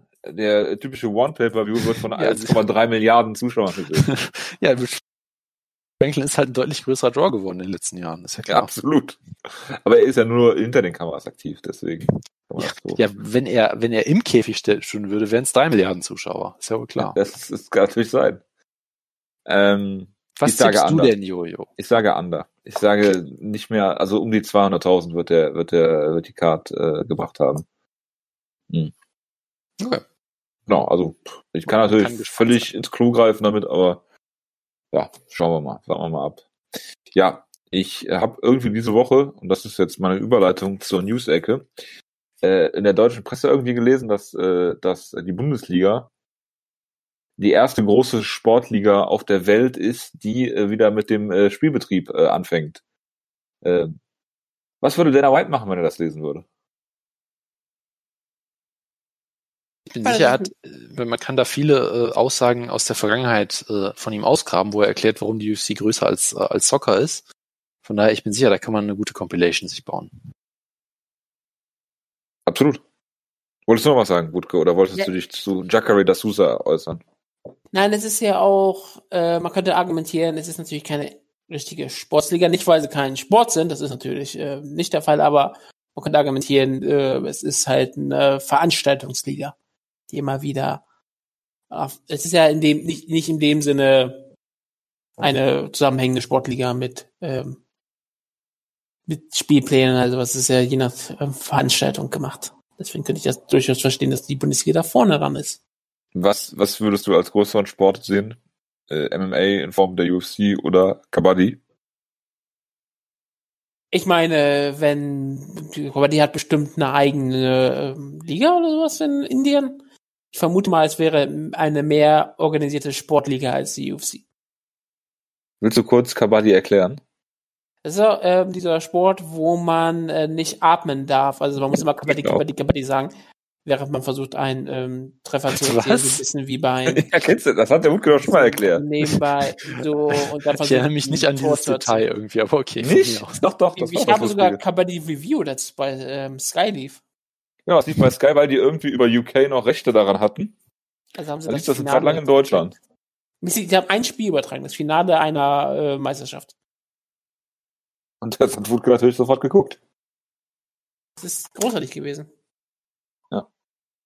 Müssen wir mal Kabaddi Streams hier reviewen äh, bei Schlagkraft, wenn äh, ich bin mir sicher, dass das sowieso bald weitergeht. Gut, äh, Wutke, Jacare da Souza ist ja äh, positiv auf äh, Covid-19 getestet worden. Eigentlich war es ihm gar nicht wohl dabei, bei dieser UFC-Card anzutreten. Ähm, allerdings hat er gesagt, er würde sonst sein Haus verlieren. Ähm, ja, was, was willst du machen? ne? Er hat da nicht wirklich eine andere Alternative gehabt, wie du schon gesagt hast. Es ist halt ziemlich absurd, wenn du überlegst, dass er in noch zu Hause getestet wurde, so wie ich verstanden habe, und trotzdem ähm, äh, nach Florida geflogen wurde, weil man noch nicht vielleicht nicht 100% sicher war, dass er getestet war, aber halt, dass Leute, äh, mit denen er Kontakt hatte, waren positiv. Dass man da dieses Risiko eingeht, ist absurd. Er hat das auch angegeben, ne? Ja, er Also- hat es auch angegeben. Das, deswegen wurde er ja wahrscheinlich nochmal ausgiebig getestet. Deswegen musste er ja auch Masken tragen und Handschuhe oder sowas. Und das war der da mit Raya Hall ja auch noch ein bisschen anders gewesen. Aber ja, es ist komplett absurd und das weiß jeder auch absolut. Und sollte jetzt sich irgendjemand noch groß angesteckt haben, dann haben, wird die UFC ein paar Probleme haben. Ich glaube, die Cornermen von ihm haben sich angesteckt. Ja klar, das, das habe ich auch, aber wenn man das jetzt außerhalb von Jacques ähm, Raum sieht, dann wird es erst problematisch, glaube ich, für die UFC. Könnte man die. UFC verklagen deswegen? Könnte man bestimmt. Würde das irgendein Kämpfer tun? Nein. Könnte ja auch Natürlich. jemand, äh, es könnte ja auch irgendein ein Mitarbeiter des Hotels sein oder ähnliches, keine Ahnung. Selbstverständlich, aber muss ja, es muss ja gar nicht ein, ein UFC-Employee oder Independent Contractor sein letztendlich. Aber auch das würde kein, kein Hotel ähm, Employee tun, denn der würde seinen Job verlieren, weil das Hotel noch mit der UFC weiter Geschäfte machen möchte. das ist sehr wahrscheinlich, ja. Deswegen ähm, wird da überhaupt nichts passieren, wenn das der Fall wäre. Es ist ja auch nicht, ich sag mal auch so, dass da jemand ist, der Corona hat, ist es noch nicht das Ende der Welt für die UFC. Man hat ihn ja nicht kämpfen lassen, man hat noch was getan. Nur die Art und Weise, wie sie dann umgegangen sind, war auch komplett absurd und das weiß jeder, der sich damit beschäftigt hat. gerade wenn Dana White noch Fistbumps mit ihm, mit Jacare, mit Jacare tut, egal ob Jacare Handschuhe äh, trägt dabei, es ist halt einfach komplettes, das zeigt einfach genau, wie Dana White diese Situation sieht. Er nimmt halt Ich meine, es ist ja, es ist ja schon äh, ähm, ähm, äh, sehr äh, aussagekräftig irgendwie, dass sie diese Staredowns immer noch machen, okay, von mir aus, ja. Dann äh, hast du, ich glaube, bei Jackie hast du ja schon gesehen, dass er extra viel Abstand gehalten, das haben ja manche andere auch gemacht und die meisten haben ja auch bei den Staredowns noch Masken angehabt. Aber natürlich steht bei jedem Staredown in der Mitte Dana White, der natürlich keine anhat, weil er natürlich sich immer noch für das Wichtigste hält, dass halt kein Staredown ohne Dana White in der Mitte äh, perfekt ist, der dann äh, beiden nochmal kurz auf die Schulter klopft oder so. Das ist ja auch irgendwie äh, sehr, sehr typisch irgendwie. So wie die hochrangigen Politiker in den USA, die auch alle ihre Masken nicht tragen. Die, Die in ja jetzt sogar, Maskenfabrik äh, gehen, im- ohne eine im- Maske zu tragen. Es gibt ja jetzt sogar, habe ich gerade gelesen, jetzt scheinbar so, durchaus jetzt eine Order, das im White House jetzt zu machen, weil ständig sich alle um den Präsidenten herum anstecken irgendwie. Ja, Aber das ist, glaube ich, auch neu. Ja. Also ja. Das Ja. Äh, ist natürlich eine Sache, die äh, viele noch lernen. Natürlich das Okay. einzige große Problem noch bei der UFC ist, ist natürlich die Tatsache, dass sich eine Klausel in die Verträge der Kämpfer reinschreiben lassen, dass sie keine Kritik an den Programm der UFC, an den Corona-Programm der UFC machen können. Und das ist natürlich so eine Klausel, die natürlich garantiert komplett verboten ist. So wie viele Dinge. Aber da wird sich niemand gegenüber aufregen, weil wenn du dich dagegen auflehnst, kriegst du nie wieder einen UFC-Kampf. Ja, es gibt ja auch keine Gewerkschaft, die das äh, organisieren könnte. Genau, und jedes Mal, wenn der Götzer versucht wurde, hat, haben sich halt keine wichtigen Kämpfer dafür mehr weit interessiert. Immer nur vielleicht einer oder zwei und die haben, die wollten dann mit anderen Leuten nicht zusammenarbeiten, dann haben die was eigenes gestartet, deswegen jede Gewerkschaft. Aber GSP ist jetzt in der äh, Hall of Fame, der UFC. Ja, das zeigt ja auch, weil es nicht Schweige. funktioniert hat, ist es ja auch kein Problem. Und was, was will ein GSP machen? Er ist sowieso kein Kämpfer mehr. Er, und ihm geht's ja auch sowieso gut. Aber es ist, es ist halt wirklich so, das siehst du auch mit den ganzen MA-Kämpfern, die regen sich eher über die ganzen Journalisten auf, die darüber berichten, während die alle verständlicherweise ihren Job auch nachgeben wollen. Natürlich sowieso, MA-Kämpfer sind sowieso schon eine ganz spezielle Brut am Menschen, um es mal so auszudrücken, ja Das ist die, richtig. die, die, wenn du Kampfsport betreibst, dann bist du natürlich auch wirklich in den meisten Fällen auch ein etwas risikobereiter Typ. Und du hast natürlich auch dann ganz andere Lebenseinstellungen. Das meine ich auch gar nicht negativ, sondern das ist ja auch vollkommen in Ordnung. Und dass halt ein MA-Kämpfer sagt, okay, ich will meine, ich will für meine Familie Geld, äh, ich muss meine Familie ernähren, also mache ich einen Risikokampf. Ist ja genauso. Jedes Mal, wenn du in den Ring steigst oder in den Käfig steigst bei der UFC, gehst ein Risiko ein, dass es dein letzter Kampf ist. Ich rede rede nicht davon, dass du stirbst, aber ich rede davon, dass, gut, das ist noch ein Risiko, aber das ist natürlich eher ein geringeres Risiko. Aber selbst jeder Kampf könnte ein letzter sein mit Verletzungen, all sowas. Und du musst das Beste aus dieser Situation machen. Deswegen hat keiner, der da kämpft, habe ich mit denen ein Problem, außer mit Greg Hardy, aber sonst habe ich mit niemandem dort ein Problem, der den Kampf annimmt. Und ich habe auch mit niemandem ein Problem, dass jemand da so, so eine Klausel unterzeichnet, die überhaupt nie in einem Vertrag stehen dürfte, aber da halt nicht steht. Wo kein Kläger, da kein Richter. Ne? Genau. Das, das Beste ist ja auch noch, ähm, dass die Klausel ja dann auch, da- dass quasi, wenn du als Kämpfer die Klausel unterzeichnest, dass du dann laut dem Text die Rechte deiner Familienmitglieder auch noch äh, weggibst. Weil die ja scheinbar auch die Familienmitglieder bis zu den Großeltern irgendwie drinstehen, was auch vollkommen unenforceable ist, soweit ich weiß. Äh, aber man schreibt es einfach mal rein und guckt mal. Es Ja, würde, kann es schaden. würde, Äh, Ehepartner, Domestic Partner, Children, Parents, Grandparents, Step-Parents, Ste- Stepchildren. Ja, Step Parents. ja, ja also es, es ist traumhaft. Ja, also einfach mal reinschreiben, weil äh, wird schon wird schon im Zweifel irgendjemand abschrecken. kennt man sonst nur vom Pornhub, ja. Bitte was? Okay, lass uns das nicht zu sehr eruieren. was- Oder, oder, Videos du, jetzt musst, du musst mal schauen, das ist alles, was heutzutage. Nein, ich möchte- Aber es geht nicht um nicht Klauseln. Jetzt habe ich es auch Nein, verstanden. nein, nein, nein, nein. Nein, das ist unglaublich. Ich dachte, du hast dir Absolut Pornhub schrecklich. Disclaimer durchgelesen. Es ist absolut erschrecklich. Erschrecklich. Das stimmt natürlich. Ja, ähm, ja, äh, also Jacare ist, glaube ich, am ähm, dieser Test, der dann am Freitagabend amerikanischer Zeit dann positiv äh, gewesen ist, ist äh, Mittwoch genommen worden von Jacare. Und ich meine, wir wissen nicht viel über Covid-19 aktuell, aber wir wissen, dass es eine gewisse Inkubationszeit gibt. Und äh, ich meine, ähm, Angela Merkel hat ja, glaube ich, äh, Kontakt mit ihrem Arzt, der dann ähm, positiv getestet worden ist und die ist dreimal getestet worden, weil halt je nachdem, wie der zeitliche Zusammenhang da ist, das Virus sich ausbreitet, es halt eine Zeit lang dauert, bis Und es, ähm, es kann natürlich da, auch immer sein, dass es halt ein False Negative gibt. weil kein Test ist 100% zuverlässig. Ah, das, das absolut, aber ähm, es, es gab ja bei Jacare, so wie ich das verstanden habe, auch zwei Tests und nur einer war positiv. Ja, das, also das ist, ist ein verdammt äh, dünnes Eis, auf dem die UFC sich da bewegt. Die haben 1200 Tests gemacht dieses, diese Woche. Ähm, Für ist 300 nicht rausgekommen. Bitte? ich. Für, also Bitte? sie haben, Dan White hat, glaube ich, gesagt, sie haben 1200 Testkits für 300 Leute. Also theoretisch könnten sie jeden viermal testen, so. Das ist sehr aber- schön ausgerechnet, aber ich glaube, die Journalisten sind alle nur einmal getestet worden. Ähm, Ja, ich glaube, die Cornermen auch nicht mehrmals oder so. Also das ist halt Ja. von vorne und hinten irgendwie, ich meine, ja. Letztendlich, wenn du es halt stringent machst, müsstest du halt die Leute erstmal zwei Wochen lang in diesem Hotel äh, unter Quarantäne, Quarantäne. setzen. Ja. Dann müsstest du den Kampf haben. So wie die Bundesliga das macht. Danach müsstest du sie eigentlich nochmal zwei Wochen unter Quarantäne tun, was sie natürlich auch nicht tun werden. Äh, ja, ich meine, du kannst natürlich die die DFL, ich meine, sie haben ja letztendlich den der der der die ähm, die Tipps der DFL eigentlich auch befolgt. Also sie haben gesagt, ja gut, der eine ist jetzt positiv, aber dann werden die anderen schon okay sein, lass mal weitermachen so.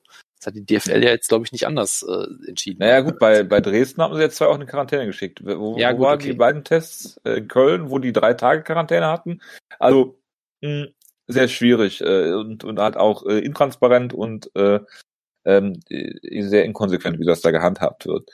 Ähm, ich wollte noch kurz auf eine Sache zu sprechen kommen, was der Wutke gesagt hat, dass äh, ähm, Kämpfer wirklich eine andere Sorte Mensch sind. Das habe ich ähm, einige Male auch erlebt in, in Interviews, die ich geführt habe, auch, auch längere und off-air mit Kämpfern, dass du halt merkst, eigentlich sind das wirklich ganz normale Leute wie du und ich.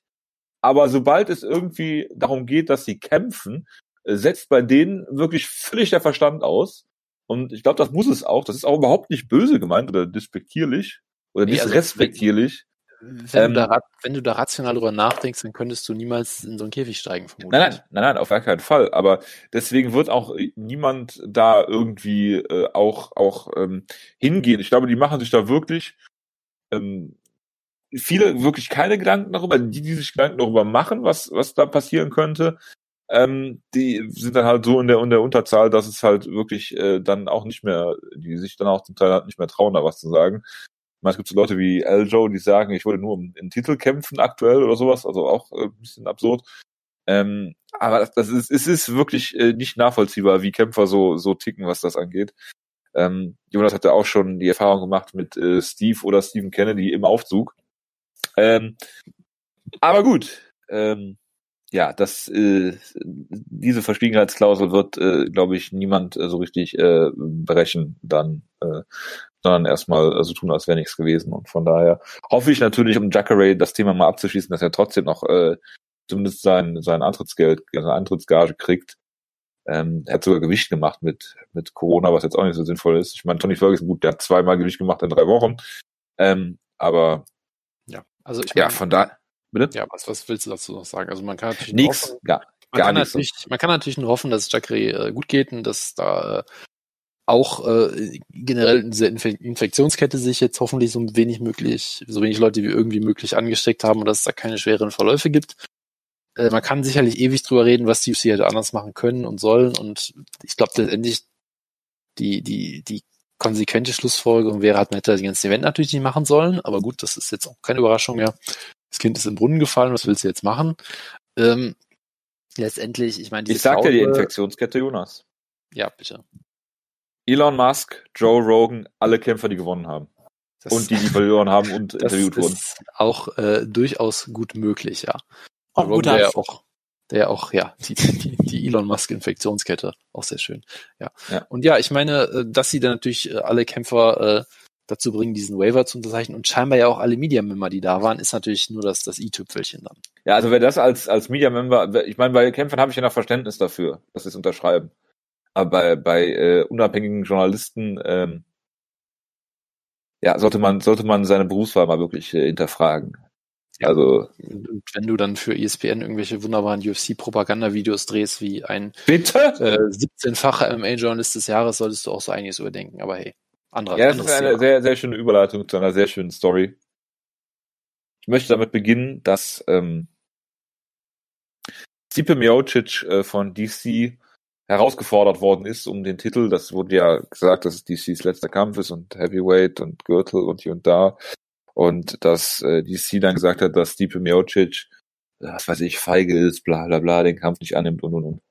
Da muss Stipe Miocic, der ja wirklich äh, First Responder ist, das heißt irgendwie Rettungssanitäter, Feuerwehrmann und in Cleveland äh, gerade halt wahrscheinlich rund um die Uhr ähm, zu tun hat, muss der sich rechtfertigen dafür, dass er den Kampf nicht annimmt. Und Dana White springt da natürlich in die Bresche für seinen Kämpfer Daniel Cormier, äh, um dann zu sagen, okay, äh, deine Zeit als Kämpfer ist endlich und begrenzt, abgesehen davon, dass es im Heavyweight sowieso keine Altersgrenze gibt, aber das nur nebenbei, ähm, dass Stipe, der wirklich einen äh, tollen Job macht äh, für die Community, gehe ich einfach mal von aus, dass er einer Auch der wenigen Good Guys ist im MMA. Extrem sympathisch wirkt auch genau. Ja. Äh, und ich meine, da äh, Jonas stand ja schon neben ihn, äh, äh, ihm in Clubs in Berlin, ja, während du äh, gesehen hast, wie Pat Barry und äh, Steve Miocic sehr trinkfest ein Bier nach dem anderen getrunken haben. Ähm, muss man dazu noch sagen, ähm, äh, ja, Stipe rechtfertigt sich hier und äh, es ist einfach wieder so eine MMA-Geschichte, dass dann die UFC hingeht in Form von ihrem Angestellten, äh, Schrägstrich unabhängigen Journalisten Ariel Havani, da ein Halbvideo dreht, wo Stipe Miocic natürlich drin vorkommt, weil er so viel für seine Community tut und äh, äh, da Rettungssanitäter und Feuerwehrmann ist und was auch immer. und äh, auf der anderen Dana Seite unter den Bus geschmissen wird von Dana White, äh, genau White, für während, dieses, während Dana White ihm androht, ihm den Titel wegzunehmen. genau. Also das war wieder MMA Full Circle wirklich, also oder UFC Full Circle. Jupp, jupp, jupp. Traumhaft. Will man dazu noch was sagen, Wutke?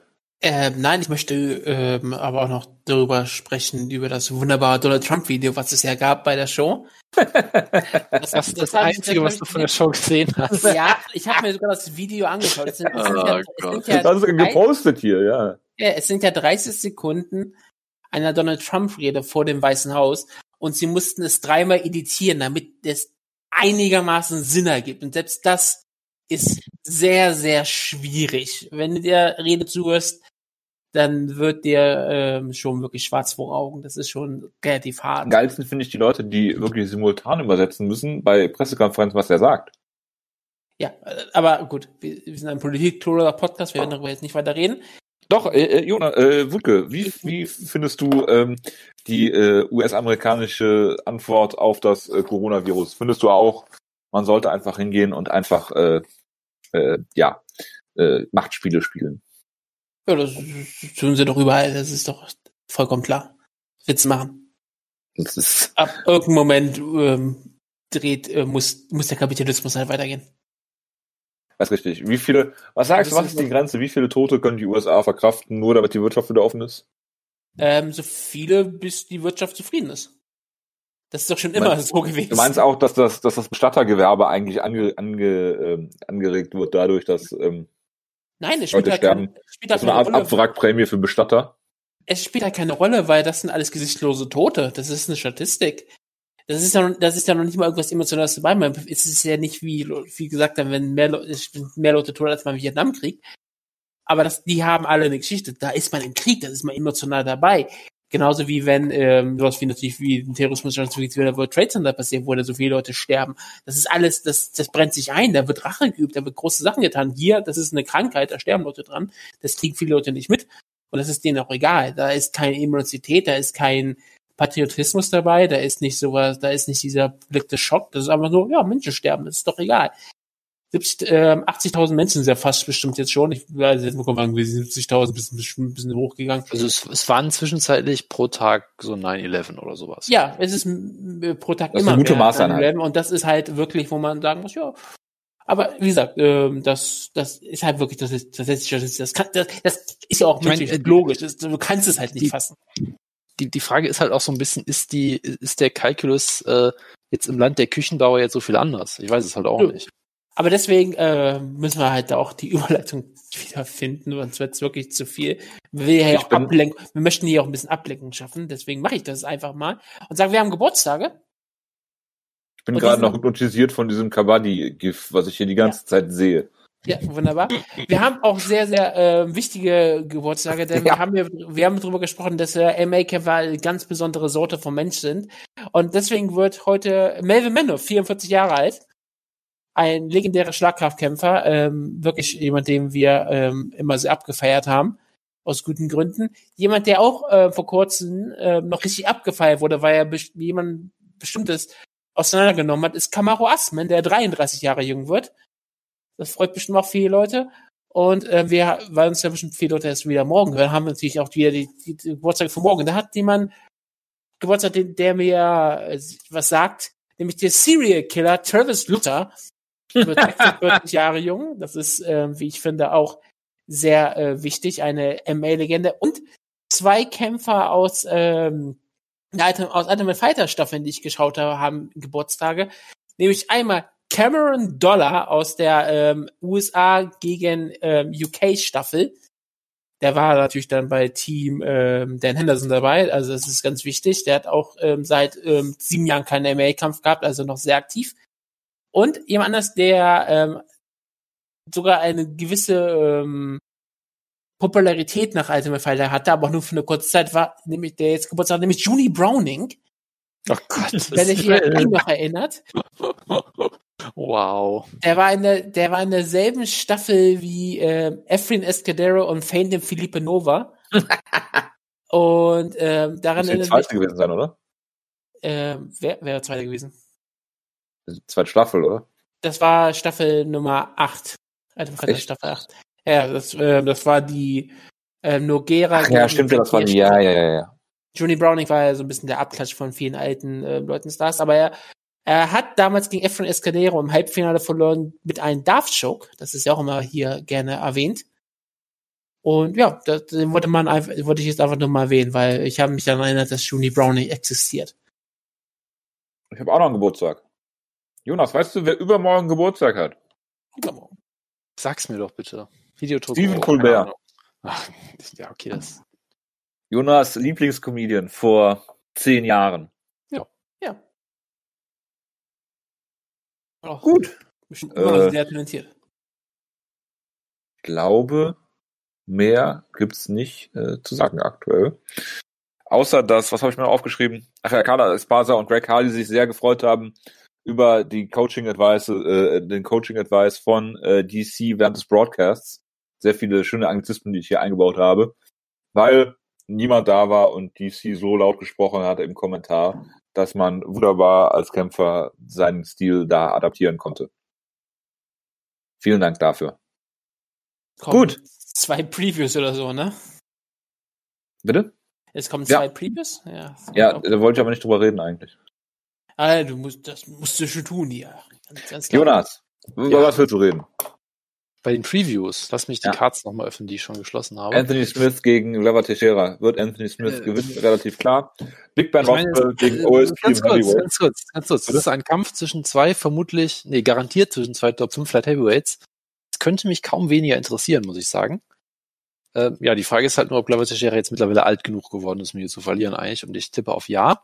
Äh, Ich meine, Big Ben Rothwell, der Dark Lord, gegen OSP in seinem Heavyweight-Debüt, das ist schon ein absolut großartiger Kampf. Könnt ich- gerne ich- eine E-Mail schicken an äh, den äh, die E-Mail Ben Rothwell at gmx.de, ja. der auch einen GMX-Account hat. Immer noch, ist immer noch meine E-Mail-Adresse. Für, ähm, für so viele normale Dinge. Also Für nicht für, Bewerbungsgespräche. Viele normale Nein. Dinge. Ja, also für die, die dich normal anmeldest, nicht irgendwas, wo du professionell sein willst, für deinen, mit deinem echten Namen eine E-Mail-Adresse. Wo du dir einen zweiten, wo du dir einen zweiten The Zone-Account machst. Ähm, ich glaube, mein Zone-Account läuft, läuft über Ben Rothwell natürlich. Mein Amazon-Account läuft über Ben. Das- Alles läuft über Ben. Nur Ich wollte ich wollte nicht ähm, irgendwelche Okay. professionellen Sachen Möchtest, möchtest du uns vielleicht noch sagen, was der Name deines ersten Haustiers ist oder der Mädchenname deiner Mutter oder damit wir da noch ein bisschen äh, äh, gucken können, ob wir in den Account auch noch reinkommen? Ähm, das wird nicht der Fall sein, nein. Ah, verdammt, Das ist sehr schade. Verdammt. Also ist das ist deine externe Festplatte mit den paar Terabyte denn auch passwortgeschützt? Nein. Warum soll das Okay. Passwort geschützt sein? Da ist nichts Schützenswertes Die ist also Fair Game. Die, wenn du drauf kommst, logisch. Wenn du Drauf- unbedingt sehen willst, was ich an was, was, wenn du unbedingt sehen willst, was ich an Pornografie habe, Nein, nein. meine Wege. Nein, das, es muss für immer ein Mysterium bleiben. also äh, hoffen wir einfach, dass Ben Rothwell eine Guillotine holt, würde ich sagen, oder? Ich finde es generell sehr überraschend, dass jemand wie OSP nun im Schwergewicht antritt. Natürlich, er wird, ist ein Light Heavyweight Kämpfer, wird immer älter, dann will man auch einfach irgendwann nicht mehr Gewicht machen, kann ich auch verstehen. Und ich meine, Ben Ruffel ist ja nicht gerade, ist keine einfache Aufgabe, wenn eine neue Gewicht geht. Er ist immer noch ein solider Kämpfer, wenn man so auf seinen Rekord schaut. Klar, er ist nicht mehr wirklich ein Top-Kämpfer. Ah, gut, das war er auch nie, aber ich glaube, ähm, es ist bestimmt eine solide Herausforderung. USP war ja eigentlich immer ein ziemlich talentierter Kämpfer. Ich bin mal gespannt, was er im Schwergewicht machen könnte. Wenn, äh, Gut, ansonsten, ähm, ja, Dober ist zurück, der auch aktuell eigentlich. Ähm, Ey, ich wollte noch was zu OSP sagen, Jonas. Verzeihung, sorry, dann, dann red halt. Ich wollte noch sagen, das ist hier der Schritt vom Light Heavyweight ins Heavyweight. Das hat Rampage Jackson bei Bellator schon vorgemacht, dass das nur von er Erfolg gegründet werden kann. Das ist natürlich richtig, ja. Das hat auch schon, das haben auch Kämpfer wie Caleb Stans schon gezeigt, dass man ins Schwergewicht gehen kann, um Erfolg zu haben. yep. Was macht eigentlich dieser, wie heißt der, Anthony McGee? Dieser, der McGee? jetzt Anthony Johnson, dachte ich. Dachte nein, nein. Dieser, dieser komische Wolfslayer-Trainer von Michael Bisping und der äh, untertitelt werden musste, ja. Wo ich mir nicht vorstellen kann, dass Matt Jackson ein Wort von ihm verstanden hat, was er gesagt hat. Er hat ihm jahrelang gesagt, Junge, du musst Leckkicks checken und Rampage hat es einfach nicht verstanden. Vermutlich. Kann tatsächlich der Fall sein. Was, was äh, aus Rampage Jackson geworden wäre, ja. wenn, er, wenn er nur verstanden hätte, was man ihm sagt. Ja. Ich versuche ich versuch jetzt mal ein Video von dem zu finden. Ansonsten, ähm, oh, ganz ey, kurz. Okay. Jude Ober hat einen guten Run, Alexander Hernandez war ein vielversprechendes Talent, das ist ein solider Kampf. Ray Borg freut mich natürlich immer, dass er kämpft. Ansonsten gibt's hier wenig Highlights, aber es gibt ein ganz großes Highlight für Woodke, nämlich im Opener. kehrt zurück nach seinem Stint bei Island Fights, was auch irgendwie äh, eine, eine passend Vorhersage. Jetzt, wenn die ja, es ist extrem, es ist extrem passend, ja. Äh, zurück äh, der, der Tank Chase Sherman. Nein, nein, nein, der Vanilla Gorilla Chase äh, Sherman. Verzeihung, Verzeihung, ja. Das, ich habe ich hab die ganze Zeit, als ich auf die Karte geschaut habe, gesagt, warum kenne ich Chase Sherman? Warum sagt mir der Name noch was? Ich habe dann so auf seine Kämpfe geschaut und habe gesagt, da, da, da sagt mir jetzt kein Kampf irgendwas, so, so, so ganz spontan. Ich habe bestimmt mal einen Kampf von ihnen gesehen oder so, aber dann fiel mir, ach, sein Nickname ist der Vanilla Gorilla. Da hast, du, hast du nicht mal irgend so einen furchtbaren Undercard-Kampf von ihm unfassbar gehypt? War, war, das, war das er? Ich dachte, das war äh, Crystal Adam Mills hat gegen Crystal Aroka. Aber. Verzeihung, ja. Verzeihung, okay, sorry. Der Vanilla Gorilla ist zurück auf jeden Fall, da, da freuen wir uns alle sehr. Und das ist auch hoffentlich alles, was wir über diese Card sagen müssen, oder? Michael Johnson war ja mal ein riesengroßes Talent. Der ist auch ein ewiger Prelim-Kämpfer mit 19 und 15 Rekord. Das ist auch schon ziemlich fein. Andrea Lowski ist auf der Card. Also das sagt ja auch schon so einiges. Auch Philippe Linz, der sein UFC-Debüt mit 34 feiert. Ja gut, okay, das ist halt ein Schwergewicht, das ist kein Aussagekraft. Hat einen Sieg gegen Jared Rochehold. Ja, das ist auch ziemlich gut. Und dann gibt es UFC Fight Night, ähm, welche Nummer ist es? Keine Ahnung, spielt keine Rolle. Overeem gegen Harris, das damit gehypt wird, dass die äh, kombiniert 36 K.O.s haben. Das, das klingt äh, sehr nach äh, Gaethje gegen Vic. Man muss fairerweise sagen, Walt Harris hat mal, wenn ich mich recht entsinne, äh, fast Jared Rochat mit einer Lariat ausgenockt. Also von daher wird er immer auch äh, im Herzen leben, der gute Walt Harris. Wird immer im Herzen leben? In meinem Herzen leben, ja. Ja, Walt Harris hat ja dieses, diese tragische Geschichte gehabt, dass äh, seine Stieftochter Stimmt, ja was worden ja. ist. Ganz vergessen, ähm, ja. Äh, deshalb sollte der Kampf schon vorher stattfinden. Ähm, ist eine ganz schlimme Geschichte und ich wünsche ihm natürlich alles erdenklich Gute. Und äh, der, da ich Overeem eh nicht leiden kann, sage ich hier, Walt Harris wird den Kampf gewinnen. Stimmt, wenn ich alles bei Overeem komplett verdrängt, ja. Entschuldigung, wenn ich Alistair Overeem bei Discord eingebe, sind vier von, es sind drei von seinen ersten vier Gifts, alles wie er ausgenockt wird. Das finde ich sehr unterhaltsam. Ich hoffe von Travis Brown. Diese habe okay, da haben wir Ganu, ja. Und einmal und zweimal Steepe, ich, aber ich lasse das, ja, das ist zweimal der gleiche. Nur einmal ja, da hat der, der hatte Steepe ja getappt, also Alistair Felde. Also das kann man ja nicht gelten lassen. Stimmt, das, das wurde ja nachher annulliert, wie wir alle wissen. Ähm, ja, irgendwas wollte ich noch sagen. Zu, den, zu dem Main Event? Nee, zu irgendwas anderem. Ich weiß es nicht mehr. Das kann nicht wichtig gewesen sein. Ach ja, doch. Ich habe gerade Anthony McGann gehört, den Wolfslayer Co-Owner und Gründer, wie er über Paul Kelly redet. Das habe ich gerade in den Gruppenchat gepostet. Viel Spaß beim Zuhören. Habe ich gesehen? Jonas, ich habe noch eine Frage äh, an dich. Wie denkst du, wird Darren Elkins The Damage gegen Nate Landwehr ausgehen? Es wird natürlich wie immer mit spektakulärem Headkick äh, K.O.-Sieg äh, von Daryl Elkins ausgehen, würde ich sagen. Dann wäre es doch wirklich ein großer Nachname. Ja. Äh, da will ich gar nicht wissen, wie die Familie zu diesem Namen kam. Tja, Muss ja auf irgendwas basieren. ist auch ein Stadtteil von Langenfeld. Oh. Hätte ich jetzt nicht gewusst. Keine Ahnung. Hatten mal einen Fußballverein, gegen den wir früher gespielt haben, und die haben sich mittlerweile in GSV Langenfeld leider umbenannt. Landwehr könnte auch der Name eines alten Soldatenfriedhofs sein. Das ist richtig. Ähm, ja, Jonas äh, hasst Darren Elkins natürlich dafür, dass er all seine Halbkämpfer ausgenockt hat, äh, beziehungsweise Godfrey Pepe per äh, Decision besiegt hat und äh, Mirsad Bektic brutalst ausgenockt hat. Und Äh, ähm, ist, ist natürlich korrekt, ja. Man hat auch die Nummer 46 der besten Welterweight-Kämpfer ähm, äh, ähm, hier auf der Karte, nämlich Matt Brown. Oder wie er bei Topology auch heißt, Matthew Burton Brown, sein voller Name. ja. Was, Ah, ja. auch, was auch sehr schön ist, er ist auf einer Zweikampf-Siegesserie und ist damit auch äh, vollkommen bereit. Moment, Moment. Und der kämpft jetzt gegen Miguel Baeza, von dem ich noch nie was gehört habe. Aber Ach, er hat, aber er hat einen Chase Sherman-esken Nickname, würde ich sagen. Wurde Gastin schon gelesen? Caramel Thunder. Das, das, da- ja, das klingt, ja, klingt so ein bisschen wie so ein äh, Pacific Rim Roboter. Das, das klingt, das klingt wie irgendetwas, was was man auf deiner großen Festplatte finden könnte, eventuell, oder? Ja, bestimmt. Das auch, ja. Was? Caramel Caramel Thunder? Klingt gut. Mal, gu mal gucken, was das doch mal. Ich bin mal auf die Gesuche Dictionary dazu sagt. Sollte ich das wirklich auf meinem Arbeitslaptop? Hm, egal. Car Car Caramel Thunder, Urban Dictionary. Das lese ich jetzt nicht vor. Nein, nein, das könnt ihr selber nachschlagen. Okay, ich guck mal eben nach. Nachdem ich heute schon mal beim Urban Dictionary war und zwar DOSSA nachgeguckt habe, wie Tyson Fury äh, ähm, äh, Dingens, äh, wie heißt er, nach Deontay Wilder genannt hat, nach deren ersten Kampf. Und äh, da ist dann im Urban Dictionary sind dann, glaube ich, 30 Seiten Einträge, nur dass damit äh, Deontay Wilder gemeint ist und äh, keine nähere Beschreibung dazu. Deshalb habe ich einen The Sun-Artikel heute aufgerufen, in dem erklärt wurde, was es wirklich heißt. Trau mich. Ich, ich, Ich traue mich nicht auf dieses Bild zu klicken. es ist einfach nur ein ähm, Supplement. Extra, Ach, ja. extra Strong Caramel Vanilla. Und es heißt Thunder. Was ist das? Das ist einfach nur Supplement. Ein Supplement. Das klingt, Ja. klingt wie was, was USADA äh, positiv testen wird. Könnte, könnte der Fall sein. Aber äh, wer, wer ist denn Yadong Song? Ist das ein Hypekämpfer von Jonas?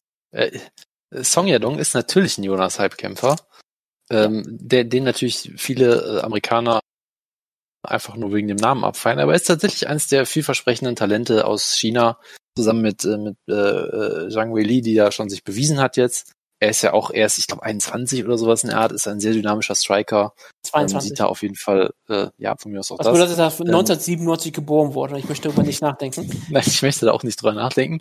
Aber ja, er ist ein sehr vielversprechender Kämpfer und äh, auch jemand, auf den man ein Auge halten sollte. Und ich werde jetzt nicht mehr über ihn sagen, weil sonst äh, jinx ich ihn eh Denkst du, dass Michael Bisping auch ein Auge auf ihn halten sollte?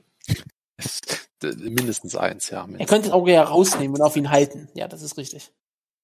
Ja, ein Auge auf ihn werfen, sozusagen. So. Gut, müssen wir sonst noch über was reden? Ich hoffe nicht. Jonas empfiehlt euch die Urban Dictionary, ähm, äh, äh, den Urban Dictionary Eintrag von Caramel Thunder zu lesen. Und äh, Vermutlich hat er ja auch den Namen her. Ihr, ihr seid alle Erwachsene, ihr könnt das selber entscheiden, ob ihr das machen wollt oder nicht. bist du sicher, dass uns keine Minderjährigen hören? Wenn doch, dann gut. Hoffst du, dass uns keine Minderjährigen hören? Ja. Liebe, El liebe Eltern, wenn ihr das hört, äh, schreibt den Beschwerdebrief an Jojo. Ihr, ihr findet seine Adresse. Ich hoffe, dass niemand deine die Fotos, die du uns die ganze Zeit in den Gruppenchat postest, von dir selber äh, jemals äh, in die Öffentlichkeit geraten. da, da werde ich schon drauf achten, keine Sorge. Gut, dann äh, bedanke ich mich recht herzlich für die Aufmerksamkeit. Wünsche noch eine schöne Restwoche. Wir hören uns dann äh, nächste Woche vielleicht wieder, vermutlich schon, ähm, mit dem Review zu zwei wunderbaren Cards, die wir nicht gesehen haben werden. Das ist ein wunderschöner Futur 2, wie ich finde. Und äh, bis dahin, macht's gut. Äh, ciao, ciao. Danke euch, ciao, ciao.